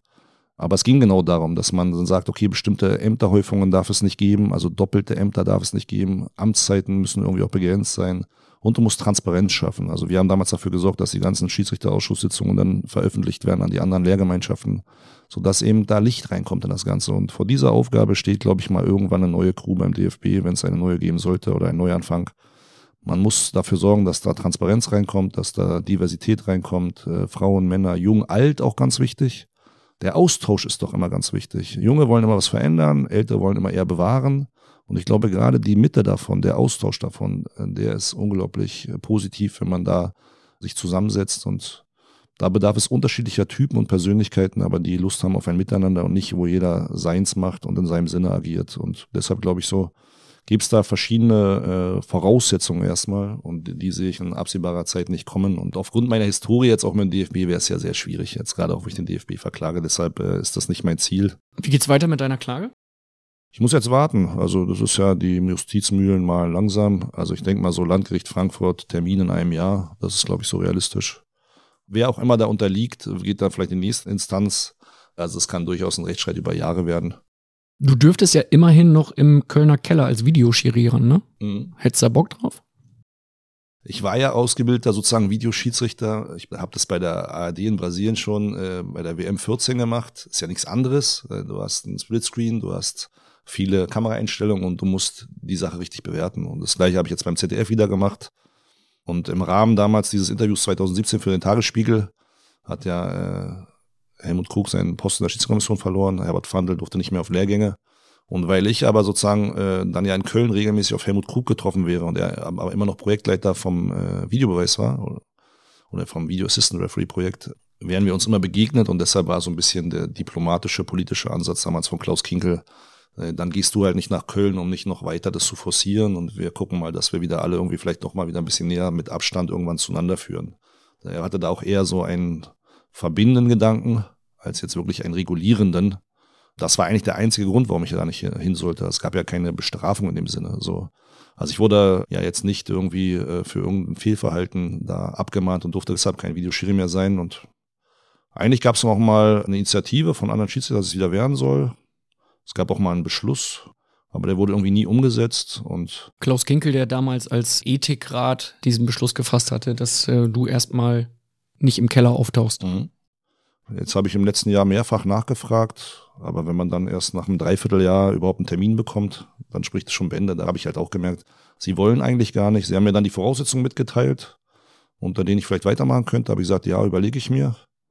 Aber ich mache jetzt auch erstmal nach dem Cut, dem Ende, mache ich mir Gedanken und dann können wir nochmal zusammenkommen. Aber dann kam schon die Entscheidung, ohne dass überhaupt wir nochmal miteinander gesprochen haben. Und es war politisch schon auch so gewollt, dass ich da gar nicht mehr dabei bin. Und wir kommen jetzt zum letzten Phrasenmäher-Gast, der im Phrasenmäher förmlich aufgeblüht ist, Hermann Gerland. Oh. Der hat eine Frage an dich. Lieber Manuel, wir haben ja uns äh, häufig getroffen auf dem Spielfeld. Ich zwar nicht als Spieler, aber als Trainer. Du warst ja ein großartiger Schiedsrichter, hast ganz cool gepfiffen, souverän, hattest natürlich auch den Blick von oben herab auf die Jungs wegen deiner Größe, aber ich fand die immer super. Und jetzt zu der Frage, wir Trainer sind ja manchmal nicht einverstanden, auch mit dem Keller nicht. Kommen manche kuriose Entscheidungen. Findest du den Keller optimal? Oder kannst du uns manchmal verstehen, äh, dass wir damit nicht einverstanden sind? Ne? Kann ich absolut nachvollziehen, dass sie nicht einverstanden sind. Wir haben keine Linie in Deutschland bis jetzt. Es ging mal, äh, dass man sozusagen die richtige Entscheidung treffen wollte, dann wollte man sich zurücknehmen. Das fand ich äh, von anderthalb Jahren den richtigen Ansatz zu sagen, wirklich nur, wie jetzt ähnlich bei der Europameisterschaft, wirklich nur bei ganz krassen, schweren Fällen. Dafür, wofür er mal eingeführt wurde, um ein Handtor zu verhindern, eine Jahrhundertschwalbe, ein Phantomtor. Aber die anderen Entscheidungen sollten halt eigentlich äh, die Schiedsrichter auf dem Platz treffen. Und bei manchen hatte man den Eindruck, das wurde so ein Stilmittel, die, die, dieser Videobeweis, so nach dem Motto, ich pfeife mal nicht und wenn dann, wenn es dann schwerwiegend ist, dann kommt der Keller schon so. Aber dafür ist ja nicht gedacht. Also man soll eigentlich völlig unabhängig vom Videobeweis und vom Keller eigentlich pfeifen und seine Spiele leiten. Und so habe ich ihn auch immer verstanden und nur so als absolutes Backup und aber dafür ist er dankbar und, äh, und ist auch gut, weil nie wieder wird es dazu führen, dass man irgendwo einen drei Meter Abseits übersieht, weil mal einer schlecht stand und den äh, Pass nicht gesehen hat oder die Berührung nicht mehr gesehen hat oder dass der Ball mit der, mit der Hand über die Linie gedrückt wurde, dafür ist er richtig gut. Aber eigentlich nicht, um so die bessere Entscheidung zu treffen. Das macht eben immer noch die Qualität eines Schiedsrichters aus. Und das finde ich, hat die UEFA sehr gut gemacht, selbst wenn es dann dazu führt, dass eben dann vielleicht auch mal ein umstrittener oder vermeintlich unberichtigter Elfmeter stehen bleibt. Aber das ist Teil vom Sport. Und solange es noch äh, jemand gibt, der das wirklich anders sieht, sollte man sich eigentlich zurücknehmen. So. Also das war eigentlich so der Ansatz. Es muss 100 Prozent eigentlich sein. Wenn 100, wenn 100 Leute sich anschauen und 100 sagen, das ist klar falsch, dann sollte man eingreifen und alles andere sollte man eigentlich lassen. Und da fehlte so lange Zeit die Linie, weil es dann auch wieder zurückging und hin und her ging. Und das war äh, nachvollziehbar, dass deshalb natürlich die Jungs äh, auch an der Seitenlinie sagen, Moment mal, letzte Woche so, heute so. Und das ist das größte Problem, wenn da keine Linie reinkommt. Also die akzeptieren auch mal einen Fehler an der Seite, ne? aber es muss irgendwie eine Linie sein, eine Nachvollziehbarkeit sein. Und ich hoffe, dass sie da irgendwann nochmal hinkommen. Vielleicht haben sich jetzt auch die, die äh, Euro als Vorbild genommen werden wir ja dann sehen ab der neuen Saison. Den Videobeweis nennen wir mal so umgangssprachlich, äh, finde ich grundsätzlich für die genau als solche Hilfe, um diese ganz schweren Fälle zu verhindern, finde ich richtig gut. Und genauso auch für diese technischen Sachen wie Abseits, wie Aus, nicht aus. Aber auch da hätte ich mir so eine Weiterentwicklung gewünscht. Also äh, der Videobeweis in Amerika wurde vor irgendwie über 30 Jahren eingeführt und die entwickeln jedes Jahr weiter. Fußball wurde eingeführt und nach dem Motto, oh, jetzt haben wir uns einmal entschieden, dann bleibt es auch so warum auch nicht da weiterentwickeln? Ich hatte mich ja für die, die Trainer-Challenge auch mal eingesetzt und auch geäußert äh, dafür. Weil ich glaube, dann übernehmen die auch Verantwortung also, und müssen auch Verantwortung übernehmen. Manche wollen es vielleicht auch sogar gar nicht unbedingt so. Die sagen, nee, macht ihr mal, beim Zweifel können wir auch hinterher auch meckern. Wenn man natürlich noch die Challenge hat, natürlich so, dann ist man selbst in der Verantwortung. Also ob es dann jeder auch wirklich dann so unbedingt will, selbst von den Vereinen, weiß ich gar nicht. Aber ich finde, das ist nur fair. Wenn man als Schiedsrichter sich nicht sicher ist, kann man immer rausgehen. Das wird ja auch immer unterschätzt. Man kann immer rausgehen und sagen, habe ich nicht klar genug sehen, will ich mir selbst Bild von machen. Oder eben, wenn es ein klarer Fehler ist, müsste Köln kommen. Oder eben, wenn die Vereine sagen, ey, Moment mal, jetzt 90 Minuten, da haben wir irgendwie ein komisches Gefühl. Wir wollen, dass du es nochmal anschaust. Das finde ich so persönlich wäre meine favorisierte Lösung, aber ähm, wie gesagt, dafür bin ich zu unbedeutend. Das war nur meine persönliche Meinung. Aber grundsätzlich äh, finde ich, muss da mehr Linie rein, äh, mehr Nachvollziehbarkeit. Auch das mehr Transparenz im Stadion. Ja, und äh, das ist sowieso absolut unabdingbar. Das verstehe ich sowieso nicht. Ja. Das ist halt äh, 20 Jahren äh, oder so im Football möglich. Also das sollte man auch in Stadien hinbekommen. Und äh, die deutschen Schiedsrichter sind in der Lage, einen Satz gerade auszusprechen, alle, und zwar ganz sicher. Also, dass du als Schiedsrichter einmal sagst, ja, was sagst, entscheidest du äh, gerade oder was machst du da gerade? Foul, aber jetzt habe ich gesehen, er hat doch erst den Ball berührt und danach ist er über das ausgestreckte Bein ja. gefallen. Oder das war für mich äh, absichtliches Handspiel, jetzt habe ich es gesehen, nee, der Arm war ganz nah am Körper. Das ist doch in einem Satz zu erklären. Und dann nehme ich auch alle Zuschauer mit und dann nehme ich auch alle Journalisten mit, ich nehme alle Fans mit. Und wie immer, ich glaube, äh, wenn du eine Entscheidung erklärst, hast du mehr Verständnis dafür. Deshalb habe ich ja mal viel auf dem äh, Spielfeld mit den Spielern geredet. Ich habe es ihnen halt erklärt und dann konnten sie sagen, okay, kann ich nachvollziehen. Sehe ich zwar immer noch anders, aber kann ich nachvollziehen. Darum geht's. Und äh, da steht der Videobeweis noch vor einer Weiterentwicklung, weil das fehlt. Die Transparenz fehlt. Und letztendlich steht und fällt alles mit der Fußballkompetenz. Also wenn ich natürlich aufgrund von Bildern immer noch nicht zum richtigen Ergebnis komme, ist ein Problem. Und da würde man auch wieder sehen, äh, ja, okay, wer ist denn vielleicht für mehr geeignet und für weniger geeignet? Mhm. Und auch da wieder nehme ich jetzt Frank Willenburg als Beispiel. Es gab auch Riesenärger jetzt im Vorfeld der neuen Saison, wurden ja die Videoschiedsrichterlisten reduziert, weil man jetzt mehr Spezialisten haben will und nicht nur, dass alle alles machen. Grundsätzlich ein vielleicht auch nachvollziehbarer Gedanke, aber so wie er umgesetzt wurde, kann ich es wieder nicht nachvollziehen. Also dann Frank Willenburg hatte, wie ich jetzt gehört habe, über zwei Ecken, glaube ich, zwölf Spiele als Videoschiri und sogar elf Aufwertungen in seiner Bewertung aber ist jetzt als Videoschiedsrichter gestrichen worden. Und das sind so Sachen, daran merkt man eben so, und das merken alle, es geht eben doch nach Regionen, nach persönlichem oder nach politischem. Das Kommen Arschkriecher weiter beim DFB? Ja, die Leute, die anderen Leuten näher stehen, so, sag ich ja, regional, persönlich oder politisch. So, da gibt's unterschiedliche Gründe, also, glaube ich, so, warum es äh, dazu kommt. Aber Frank macht einfach seriös seinen Job. Und der bekommt nicht so die faire Chance wie andere, merkt man. Wenn der jetzt auch mal drei Spiele in Sand setzt, ja, okay, dann ist wieder was anderes so. Aber wenn man die letzte Saison nimmt, kann ich das nicht nachvollziehen. Und dass man ihn jetzt auch als Videoschiedsrichter rausnimmt, kann ich auch nicht nachvollziehen. Auch wie man sonst rausgenommen hat, konnte ich nicht nachvollziehen. Äh, weil das zum Teil gute Videoschiedsrichter waren. Und andere wiederum sind geblieben, wo man eher überrascht war. Aber es ist meine persönliche subjektive Sicht natürlich erstmal. Aber die deckt sich oft mit vielen Kollegen, weil ich rede ja auch mit vielen und viele rufen mich auch an. Und auch wenn man sonst mit den äh, Spielern, Trainer, Mannschaften in der Liga spricht, haben die ja schon auch ein korrektes Bild über Schiedsrichter und deren Stärken und Schwächen. Die können Leute schon sehr gut einschätzen. Ja, also habe mit Florian Kofeld auch mal ein längeres Gespräch in Bremen geführt. Ich fand, dass der die Schiedsrichter sehr gut beschreiben konnte in ihrer Stärke und Schwäche. Das ist nicht nur bei Florian so, sondern ist, glaube ich, auch bei, bei vielen anderen so. Da ist das Schiedsrichterwesen manchmal ein bisschen überheblich. Also da denken die immer so, ja, nur wir können das beurteilen. Nee, nee, das können die anderen, das können die Jungs, die das spielen, können das auch könntest manchmal nicht ins letzte fachliche Detail bei einer Einzelszene vielleicht, weil es da irgendwelche Vorgaben gibt von FIFA und UEFA. Aber so die Gesamtentwicklung und Struktur, die können sie schon ganz gut äh, erkennen und beschreiben und treffend beschreiben. Hermann Gerlach hat im Phrasenmeer bewiesen, dass er alles gut beurteilen kann, alles gut analysieren kann. Und er hat noch eine zweite Frage an dich. Lieber Manuel, hattest du mal ein kurioses Spiel zu leiten? Also, liebe Grüße nach Berlin, bleib so wie du bist. Äh, die Bundesliga hat nicht umsonst äh, ein Veto eingelegt. Das konnte ich total verstehen, dass alle Trainer wollten, dass du weiterfahren. Also, pass auf dich auf, bleib gesund. Hermann Gerland. Tschüss. Ja, danke, liebe Grüße äh, an Hermann zurück. Kurios, weiß ich nicht. Also, ich glaube, so Bielefeld-Stuttgart in der Bundesliga war insofern kurios, als dass ich, glaube ich, bei Bielefeld-Stuttgart zwei Platzverweise gegen Stuttgart hatte, gegen VfB und dann ein Jahr später, was sehr ungewöhnlich ist, genau für das gleiche Spiel wieder eingeteilt wurde. So, ich habe Spaß gesagt, vielleicht hat Volker Roth, der Ex-Boss, mich vergessen, da zu löschen vom letzten Jahr noch und dann wurde ich wieder angesetzt. Naja, also der war, das war zum Beispiel für mich absolute Führungspersönlichkeit. Der hat das zum Beispiel, glaube ich, dann auch mit Absicht gemacht, hat gesagt, okay, jetzt zeig mal, dass du auch mit dem Druck umgehen kannst und dass wir uns frei machen von irgendwelchen Einflüssen. Und dass wir jetzt nicht, weil vielleicht äh, VfB letztes Mal ein bisschen gemeckert hat, dann sagen, okay, dann diesmal du nicht oder länger nicht beim VfB. Und da war, glaube ich, Armin Fee damals Trainer und dann musste ich wieder gegen einen Stuttgarter einen Platzverweis aussprechen. Und dann dachten die Jungs, aber er wird sich nicht trauen, noch einen auszusprechen. Und dann kam noch so eine klare gelbe Karte, die konnte man nicht umgehen. Und hatte ich wieder zwei Platzverweise gegen Stuttgart in zwei Spielen hintereinander. Das ist einem natürlich selber unangenehm, aber ich sage immer, als Schiri musst du das machen, was du machen musst, nicht was du machen kannst. Aber das, was du machen musst, musst du auch machen. Und da kannst du jetzt nicht sagen, oh, ich habe jetzt schon drei Platzverweise gegen die in zwei Spielen, jetzt kann ich viert nicht geben. Da war Fee zwar erst ein bisschen äh, grantelig, vorsichtig formuliert, aber irgendwann wurde mir mal aus Stuttgart ein Interview zugespielt, das ihm sogar imponiert hat, dass mich das eben nicht interessiert hat und dass er äh, die Konsequenz irgendwie auch geschätzt hat dann. Und das war das, was, glaube ich, auch so, wenn ich mir überlegen müsste, was war der Erfolg, glaube die Jungs haben genau alle gespürt, egal ob ich zu Hause oder auswärts pfeife, ob ich einen jungen Spieler, einen alten Spieler, Nationalspieler oder großen oder kleinen Verein, ich habe sie immer alle gleich behandelt und ich glaube, das war so das Erfolgs. Und das merken Spieler. Und Spieler merken, ob du schwächelst, ob du bei einem Auswärtsspiel dann vielleicht, ob es schwieriger für sie ist, da was zu holen.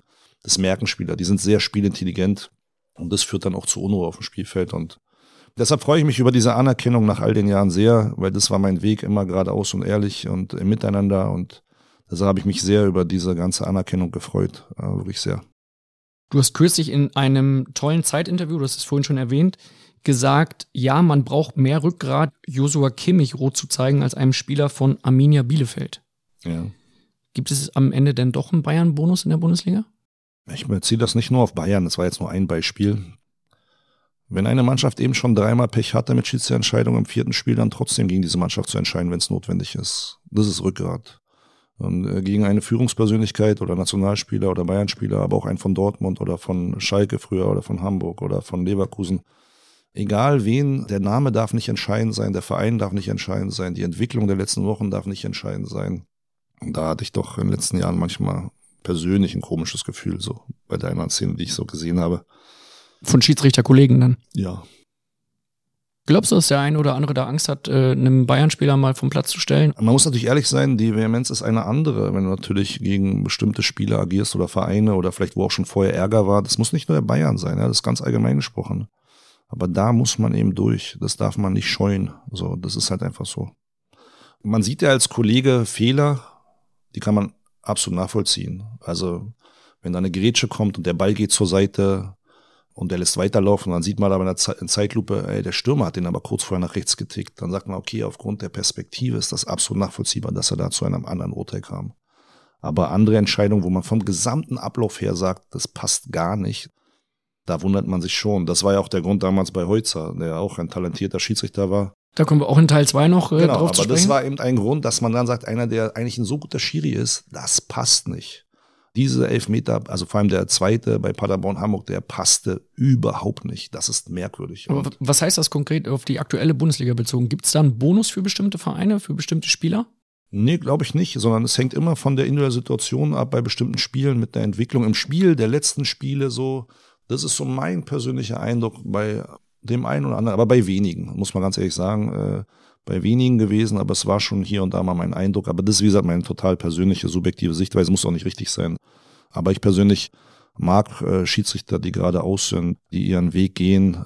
Nehmen wir jetzt wieder Danny Maccali im Eröffnungsspiel da äh, in Rom gegen Italien, weder den Handelfmeter für Italien zu geben, noch einen Straf möglichen Strafschuss zu geben, obwohl er weiß, dass der UEFA-Schiedsrichterchef ein Italiener ist. Das ist für mich Persönlichkeit, das ist für mich Schiedsrichterpersönlichkeit. Das heißt auch nicht, dass er extra das dagegen macht, sondern einfach äh, sein Mann stehen geradeaus sein, Charakter stark sein, Führung stark sein. Und deshalb halte ich halt auch von Danny äh, sehr viel, auch wenn er dann im Halbfinale da mit dem Elfmeter vielleicht dann doch äh, unter Gesamteinflüssen oder falsche Bewertung der Situation dann mal einen Fehler gemacht hat. Aber äh, solche Schiedsrichtertypen mag ich und die machen mal einen Fehler, genau wie ich auch. Ich habe auch viele Fehler gemacht. Aber immer nach bestem Wissen und Gewissen, so wie ich es halt gesehen und wahrgenommen habe. Und das akzeptieren auch Fußballer. Genauso gibt es auch eine goldene Regel, dass Fußballer eher etwas akzeptieren, wenn du es übersiehst, als wenn du was pfeifst, was gar nicht da ist. Also die Fußballer haben äh, eher ein Problem damit, wenn du ein Abseits-Tor wegwinkst, wo kein Abseits war, dann sagen sie, hey, der war doch nicht im Abseits, dann greifst du dein Spiel ein, als wenn du jetzt eine Abseitsstellung früher übersehen hättest. Sondern also hätten sie gesagt, ja, okay, war schwer zu sehen, aber ist halt so. Es war ärgerlich für uns, aber sie haben immer eher akzeptiert, wenn du Sachen übersehen hast, als wenn du Sachen gepfiffen hast, die gar nicht da waren. Ob ein Foul oder ein Abseits oder sonst irgendwas. Und genau zu diesem Thema, zu diesen kniffligen Entscheidungen, da hat Steffen Baumgart eine Frage an dich. Hallo ihr zwei. Meine erste Frage wäre, Manu, was war deine schwierigste Entscheidung, die du je getroffen hast auf dem Feld? Das würde mich wirklich mal interessieren. Ja, jetzt wird natürlich Karlsruhe Hamburg sofort kommen, weil es sozusagen für mich die medial folgenschwerste Entscheidung war. In der Relegation bei 15 ja, genau. damals. Also Persönlich fand ich sie in dem Augenblick nicht so schwer, weil der Pass kam von der Seite, der wollte aufs Tor schießen, der hatte beide Hände auf einer Seite, der hat den Ball damit geblockt. Im Rückspiel, 90. Minute, genau, der KSC halt, führt, genau. der HSV gleicht dann aus. Wir genau. reden in Teil 2 drüber und Raphael van der Vaart wird dir dazu eine Frage stellen, okay. kann ich schon mal vorwegnehmen. Sehr gut, aber das war so die folgenschwerste Entscheidung, irgendwie so ein bisschen, aber gar nicht so die schwierigste Entscheidung. Die schwierigste Entscheidung muss ich wirklich überlegen was heißt schwierig? Also du siehst eine Situation und du bewertest sie. Also die ist nicht, also ganz ehrlich, äh, wahrnehmen, bewerten, entscheiden. Also das ist, äh, eigentlich ist es gar nicht so schwierig. Äh, es ist eher folgenschwer. So. Also ob ich jetzt bei, bei Real Juve dann eben Kilini rot gegeben habe für eine Notbremse an Ronaldo, das war halt auch folgenschwer, weil es war dann mein letztes Champions League-Spiel. so, das, es war halt auch, auch politische Einflüsse, glaube ich, im Nachhinein. Ich war schon hier in Deutschland nicht mehr auf der Habenseite bei dem einen oder anderen 2013 war ja, das, ne? und dann bei Colina hat mich aber noch angesetzt, Champions League und Dann halt Elfmeter gegen Juve und rote Karte danach gegen Juve in einem Spiel kannten sie halt damals vielleicht auch nicht. Und damals war Präsident Platini und äh, wo hat er nochmal viele Jahre gespielt bei Juve und wer war Schiedsrichterchef? Colina, wo kommt der nochmal her? Und der Beobachter damals, der wollte mir eine sehr gute Note geben und am nächsten Tag auf einmal nicht mehr. Und das äh, war dann das letzte Champions League Spiel dann gibt's auch die logische Erklärung für mich, warum du dann plötzlich Pasta ohne Soße bekommst. Ist ja ein ganz klarer Fall. Wer Chili also, Rot gibt, ja, kriegt keine Soße. Kriegt, kriegt keine Soße. Nein, also ich habe auch Fehler natürlich gemacht, aber wie jeder andere. Aber es gab mal noch einen Marc Butter, der französisches Mitglied der, der Schiedskommission war, der kam sogar noch mal 15 zu mir und sagte, Manu, eigentlich hast du die besten Noten von allen Schiris hier in deiner Gruppe. Wir müssen dich eigentlich noch mal in die höchste Gruppe packen. Und justamente haben sie mich dann da auf einmal, naja, ist egal. Ist Vergangenheit. Erzähl. Nein, dann ist es nicht Vergangenheit. Nee, man, sonst klingt es auch so ein bisschen ausredenmäßig. Erzähl. Ausredenmäßig. Was ist denn passiert da? Nein, alles gut. Nein, das klingt sonst ausredenmäßig so. Äh, du bist nein, im so, ähm, gibt's, gibt's Nein, es gibt viel auch Platz so Sachen. Für Ausreden. Äh, Erzähl. Ich muss ja auch noch Platz für ein Buch haben. Du willst ein Buch schreiben? Ich glaube ja. Ja? Ja, ich glaube ja. Weil es ist so viel vorgefallen und das ist ja wirklich hier mein ausführlichstes Interview, was ich hier gebe und du hörst schon sehr, sehr viel, was ich jetzt zum ersten Mal sage. Aber es gibt ja noch mehr Facetten und noch mehr zu erzählen. Und man muss auch sagen, über die vielen schönen Seiten des Schiedsrichterwesens, muss man sagen, gibt es auch viele. Also die ganzen Reisen, da gibt es so viele Anekdoten zu erzählen, irgendwie, äh, was ja auch mal ganz interessant ist, über irgendwie Reisen nach Saudi-Arabien, Libyen, Israel zu erzählen. Also da gibt es auch viele, viele schöne Momente, für die ich auch dankbar bin. Aber dieser politische Part, der gibt's halt auch und der hat dann in den letzten zehn Jahren Überhand genommen. okay, was ist da jetzt passiert? Wärst du mal gestern beim Fußball so hartnäckig gewesen, dann hätten wir gewonnen. Jetzt liegt's an mir, jetzt liegt's an mir oder was? Jetzt hättet ihr mal den Blick sehen sollen. Nein, Spaß beiseite. Nein, du hast gut ja. gespielt. Du hast auch sehr gut ja, gespielt. Wir haben aber verloren. Ist halt so. Wir haben ja. verloren. Ja. Wir haben war, verloren. Äh, das war eine harte ich Niederlage. persönlich hätte mir keine Bildnote 1 oder 2 gegeben gestern. Bin ich offen und ehrlich. Vielleicht auch keine, ja doch. Eine 3. Ja, vielleicht. Ich hätte dir auch eine 3 gegeben. Was hättest du mir da gegeben? Boah, du warst schnell, müde. ich war schon gespannt, welche, welche ironische Antwort jetzt kommt. Nee, das war schon gut. Ich muss sagen, du bist ein guter Kicker. Danke. Das war schon eine Bildnote 2 gestern von dir. Ja, mehr hätte ich mir So, was ist da jetzt passiert? Nein, alles gut. Sag mal. Oh nein, alles gut. Es war halt ein Lehrgang, der war halt drei Wochen nach einem Gespräch mal beim DFB und da hat mich halt das nicht überrascht, aber manches lässt sich halt auch nicht belegen und da muss man jetzt auch, muss ich ganz ehrlich sagen, muss ich rechtlich auch ein bisschen aufpassen. Ich habe schon viel hier rausgehauen, so äh, also, meine persönliche Meinung, äh, aber es gab dann eben auch. Dass dich jemand fördern wollte seitens der UEFA und der DFB vielleicht nicht so.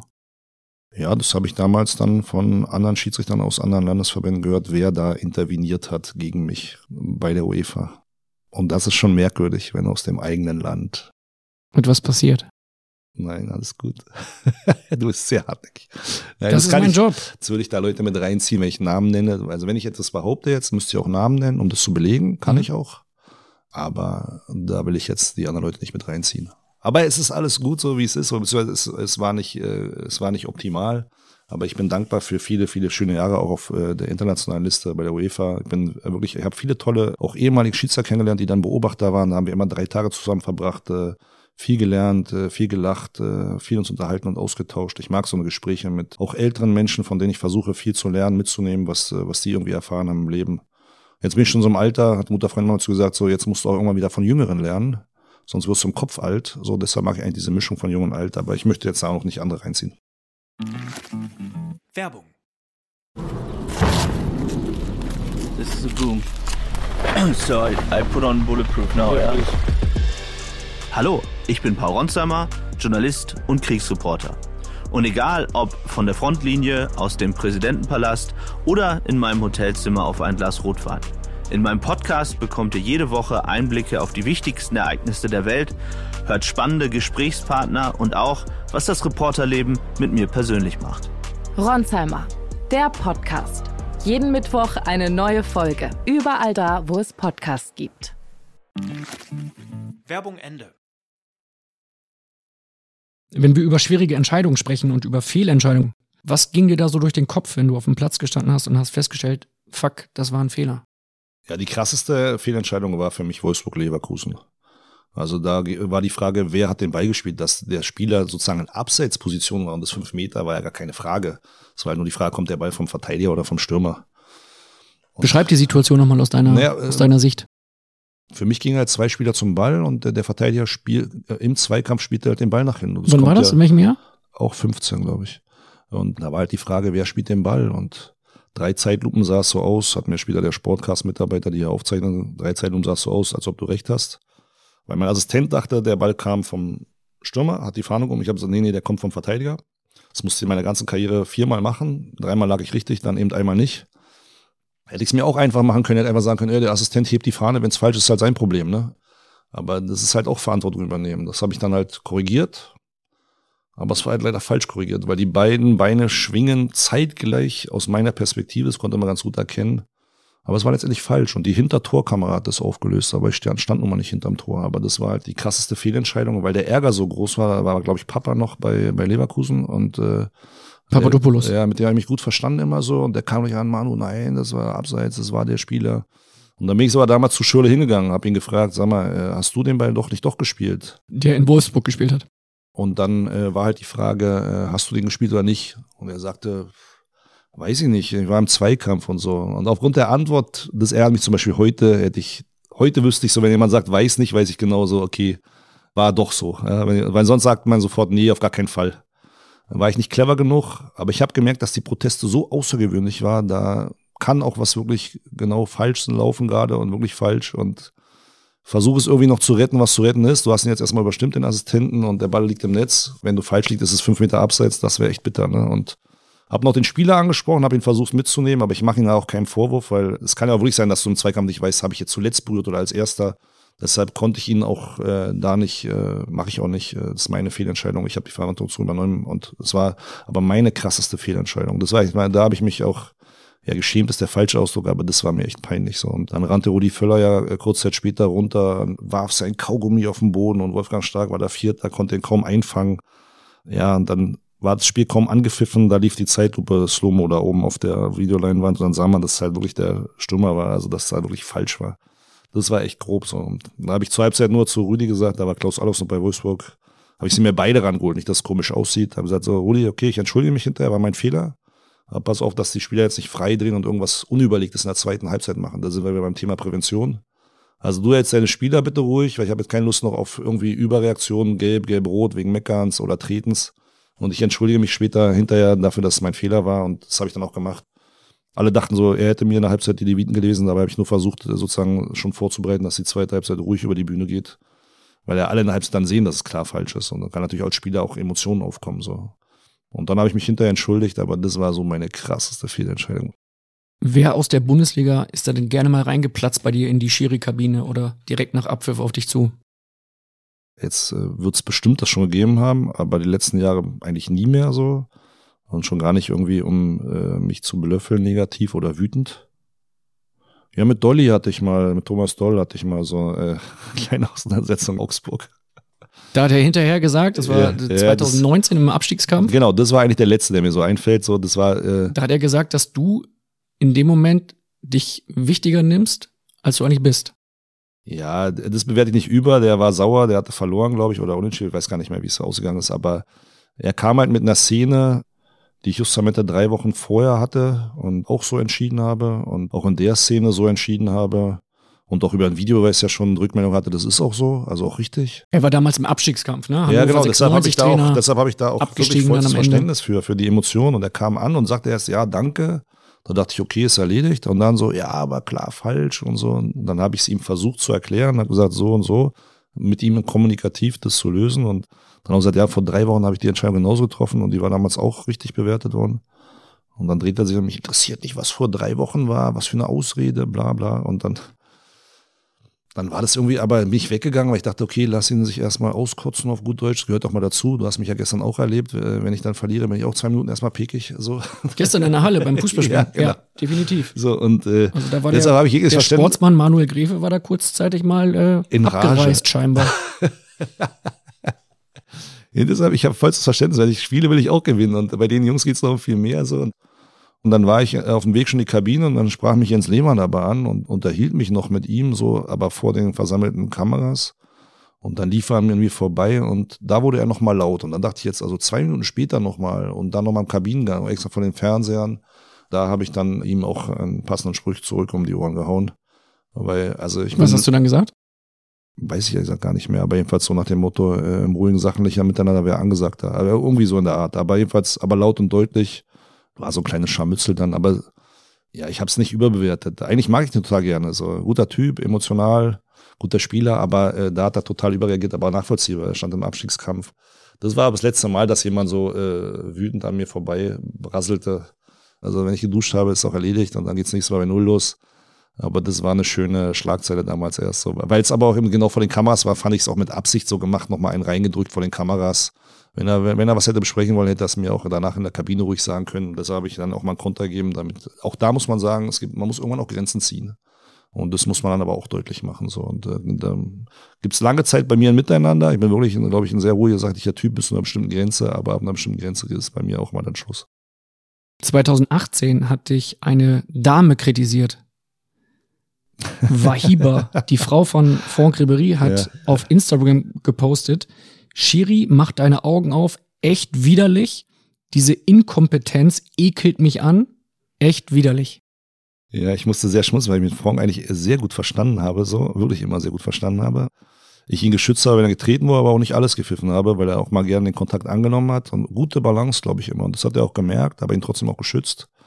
Und dann waren wir mal in einem Club, in einem Pokalspiel, war ich mit Freunden feiern und die Bayern waren auch hier. Hier in Berlin? Ja, da waren, landeten wir morgens um fünf oder sechs zufällig in dem gleichen Club.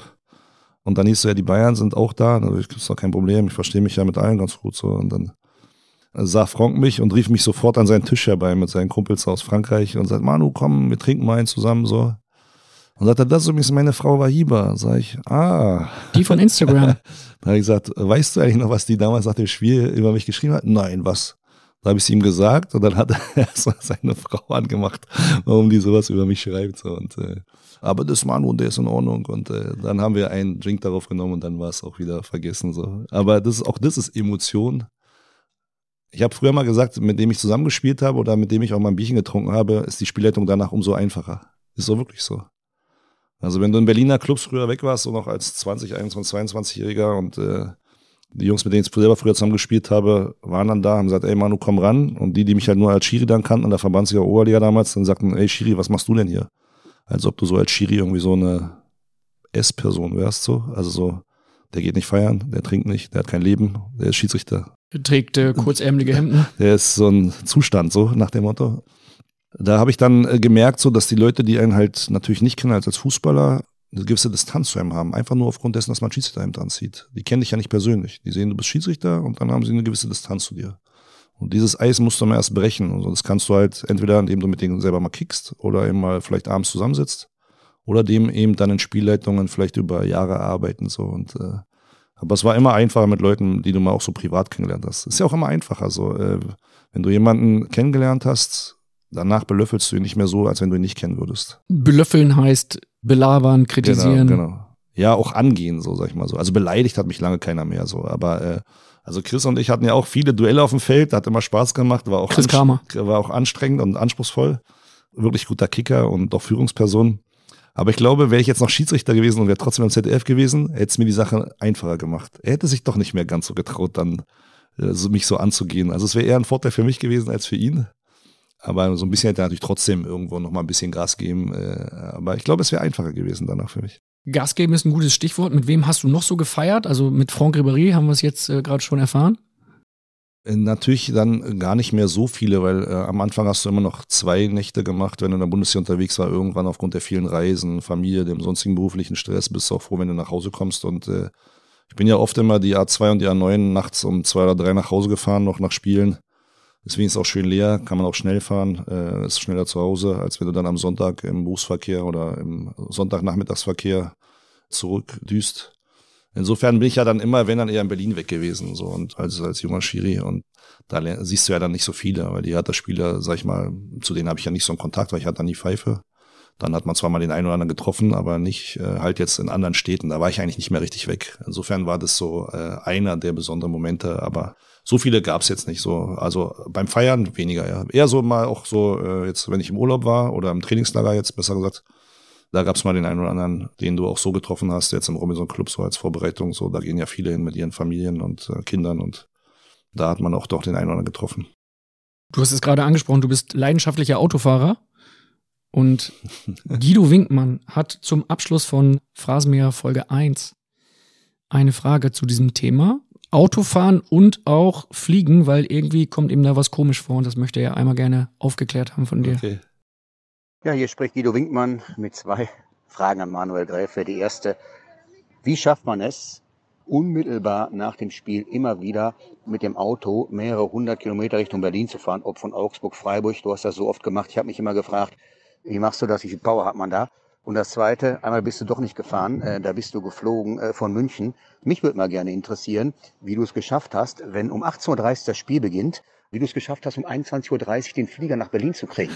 Da frage ich mich noch heute, ob das alles mit rechten Dingen zugegangen ist. Liebe Grüße. So, nochmal zur ersten Frage, weil die zweite war schon wieder so lustig. Was war die erste nochmal? Sag nochmal. Die erste war das Thema Autofahren. Bist oft Ach so, ja, genau. Okay, Abpfiff Spaß halber könnte ich sagen, weil ich fit bin im Gegensatz zu Guido. Schöne Grüße an Guido. Nein, Guido ist auch sehr fit. Aber mir macht das nichts aus, komischerweise, Autofahren. Äh, Und ganz im Gegenteil, so, auch wenn ich so ruhig und sachlich das mache, bin ich ja trotzdem hochfokussiert. Man steht voll unter Adrenalin. Man ist voll fokussiert. Und dieses Adrenalin, das dauert halt auch ein bisschen, bis es rauskommt. Weil du bist immer so eine Hab-Acht-Stellung. Du musst deine Sinne äh, schärfen. Du bist auf jede Kleinigkeit äh, willst du achten. Und du stehst auch unter einem gewissen Druck. Und diese Kombination pusht dich halt so dermaßen, dass du auch eine Zeit lang brauchst, um dann wieder runterzukommen. Und äh, dann ist immer so die Autofahrt so ein Übergang. Also bei nach Bundesligaspielen habe ich so wirklich immer erst so nach drei oder vier Stunden geschlafen.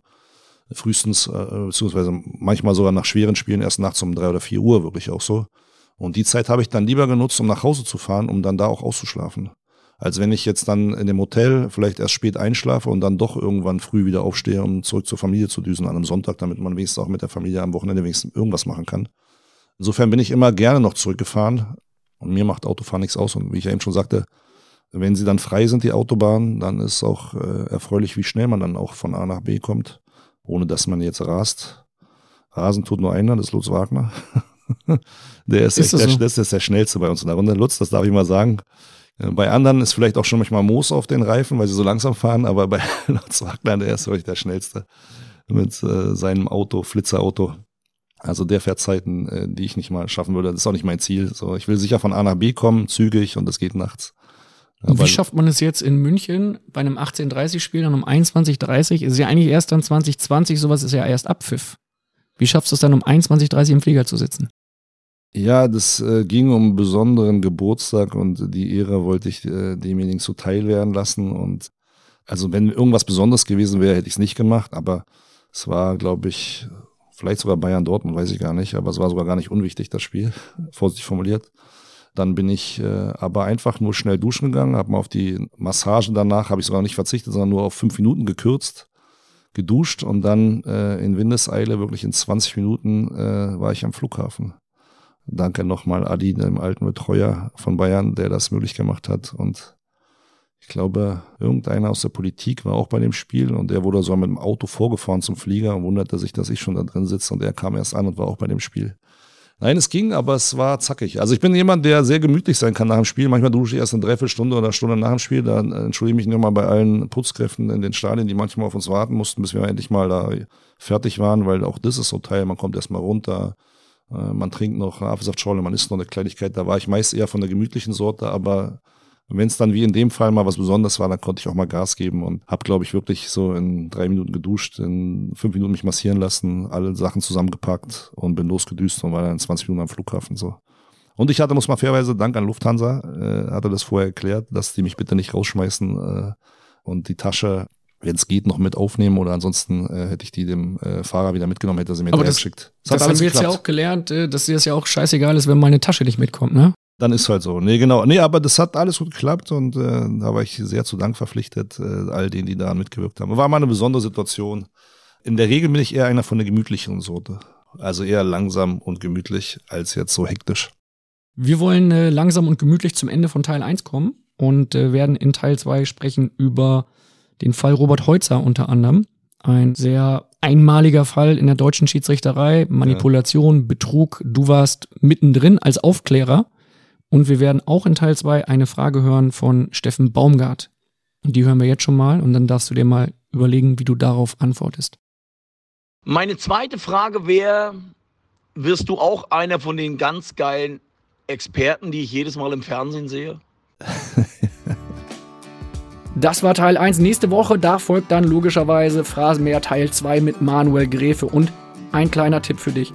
Abonniere am besten den Phrasenmäher direkt in deiner Podcast-App, denn dann bekommst du immer eine Nachricht, wenn eine frische Folge wieder für dich fertig ist, wenn eine frische Folge abrufbar ist. Ich bedanke mich im Voraus fürs Abonnieren und ich freue mich, wenn du wieder reinhörst hier im Phrasenmäherland.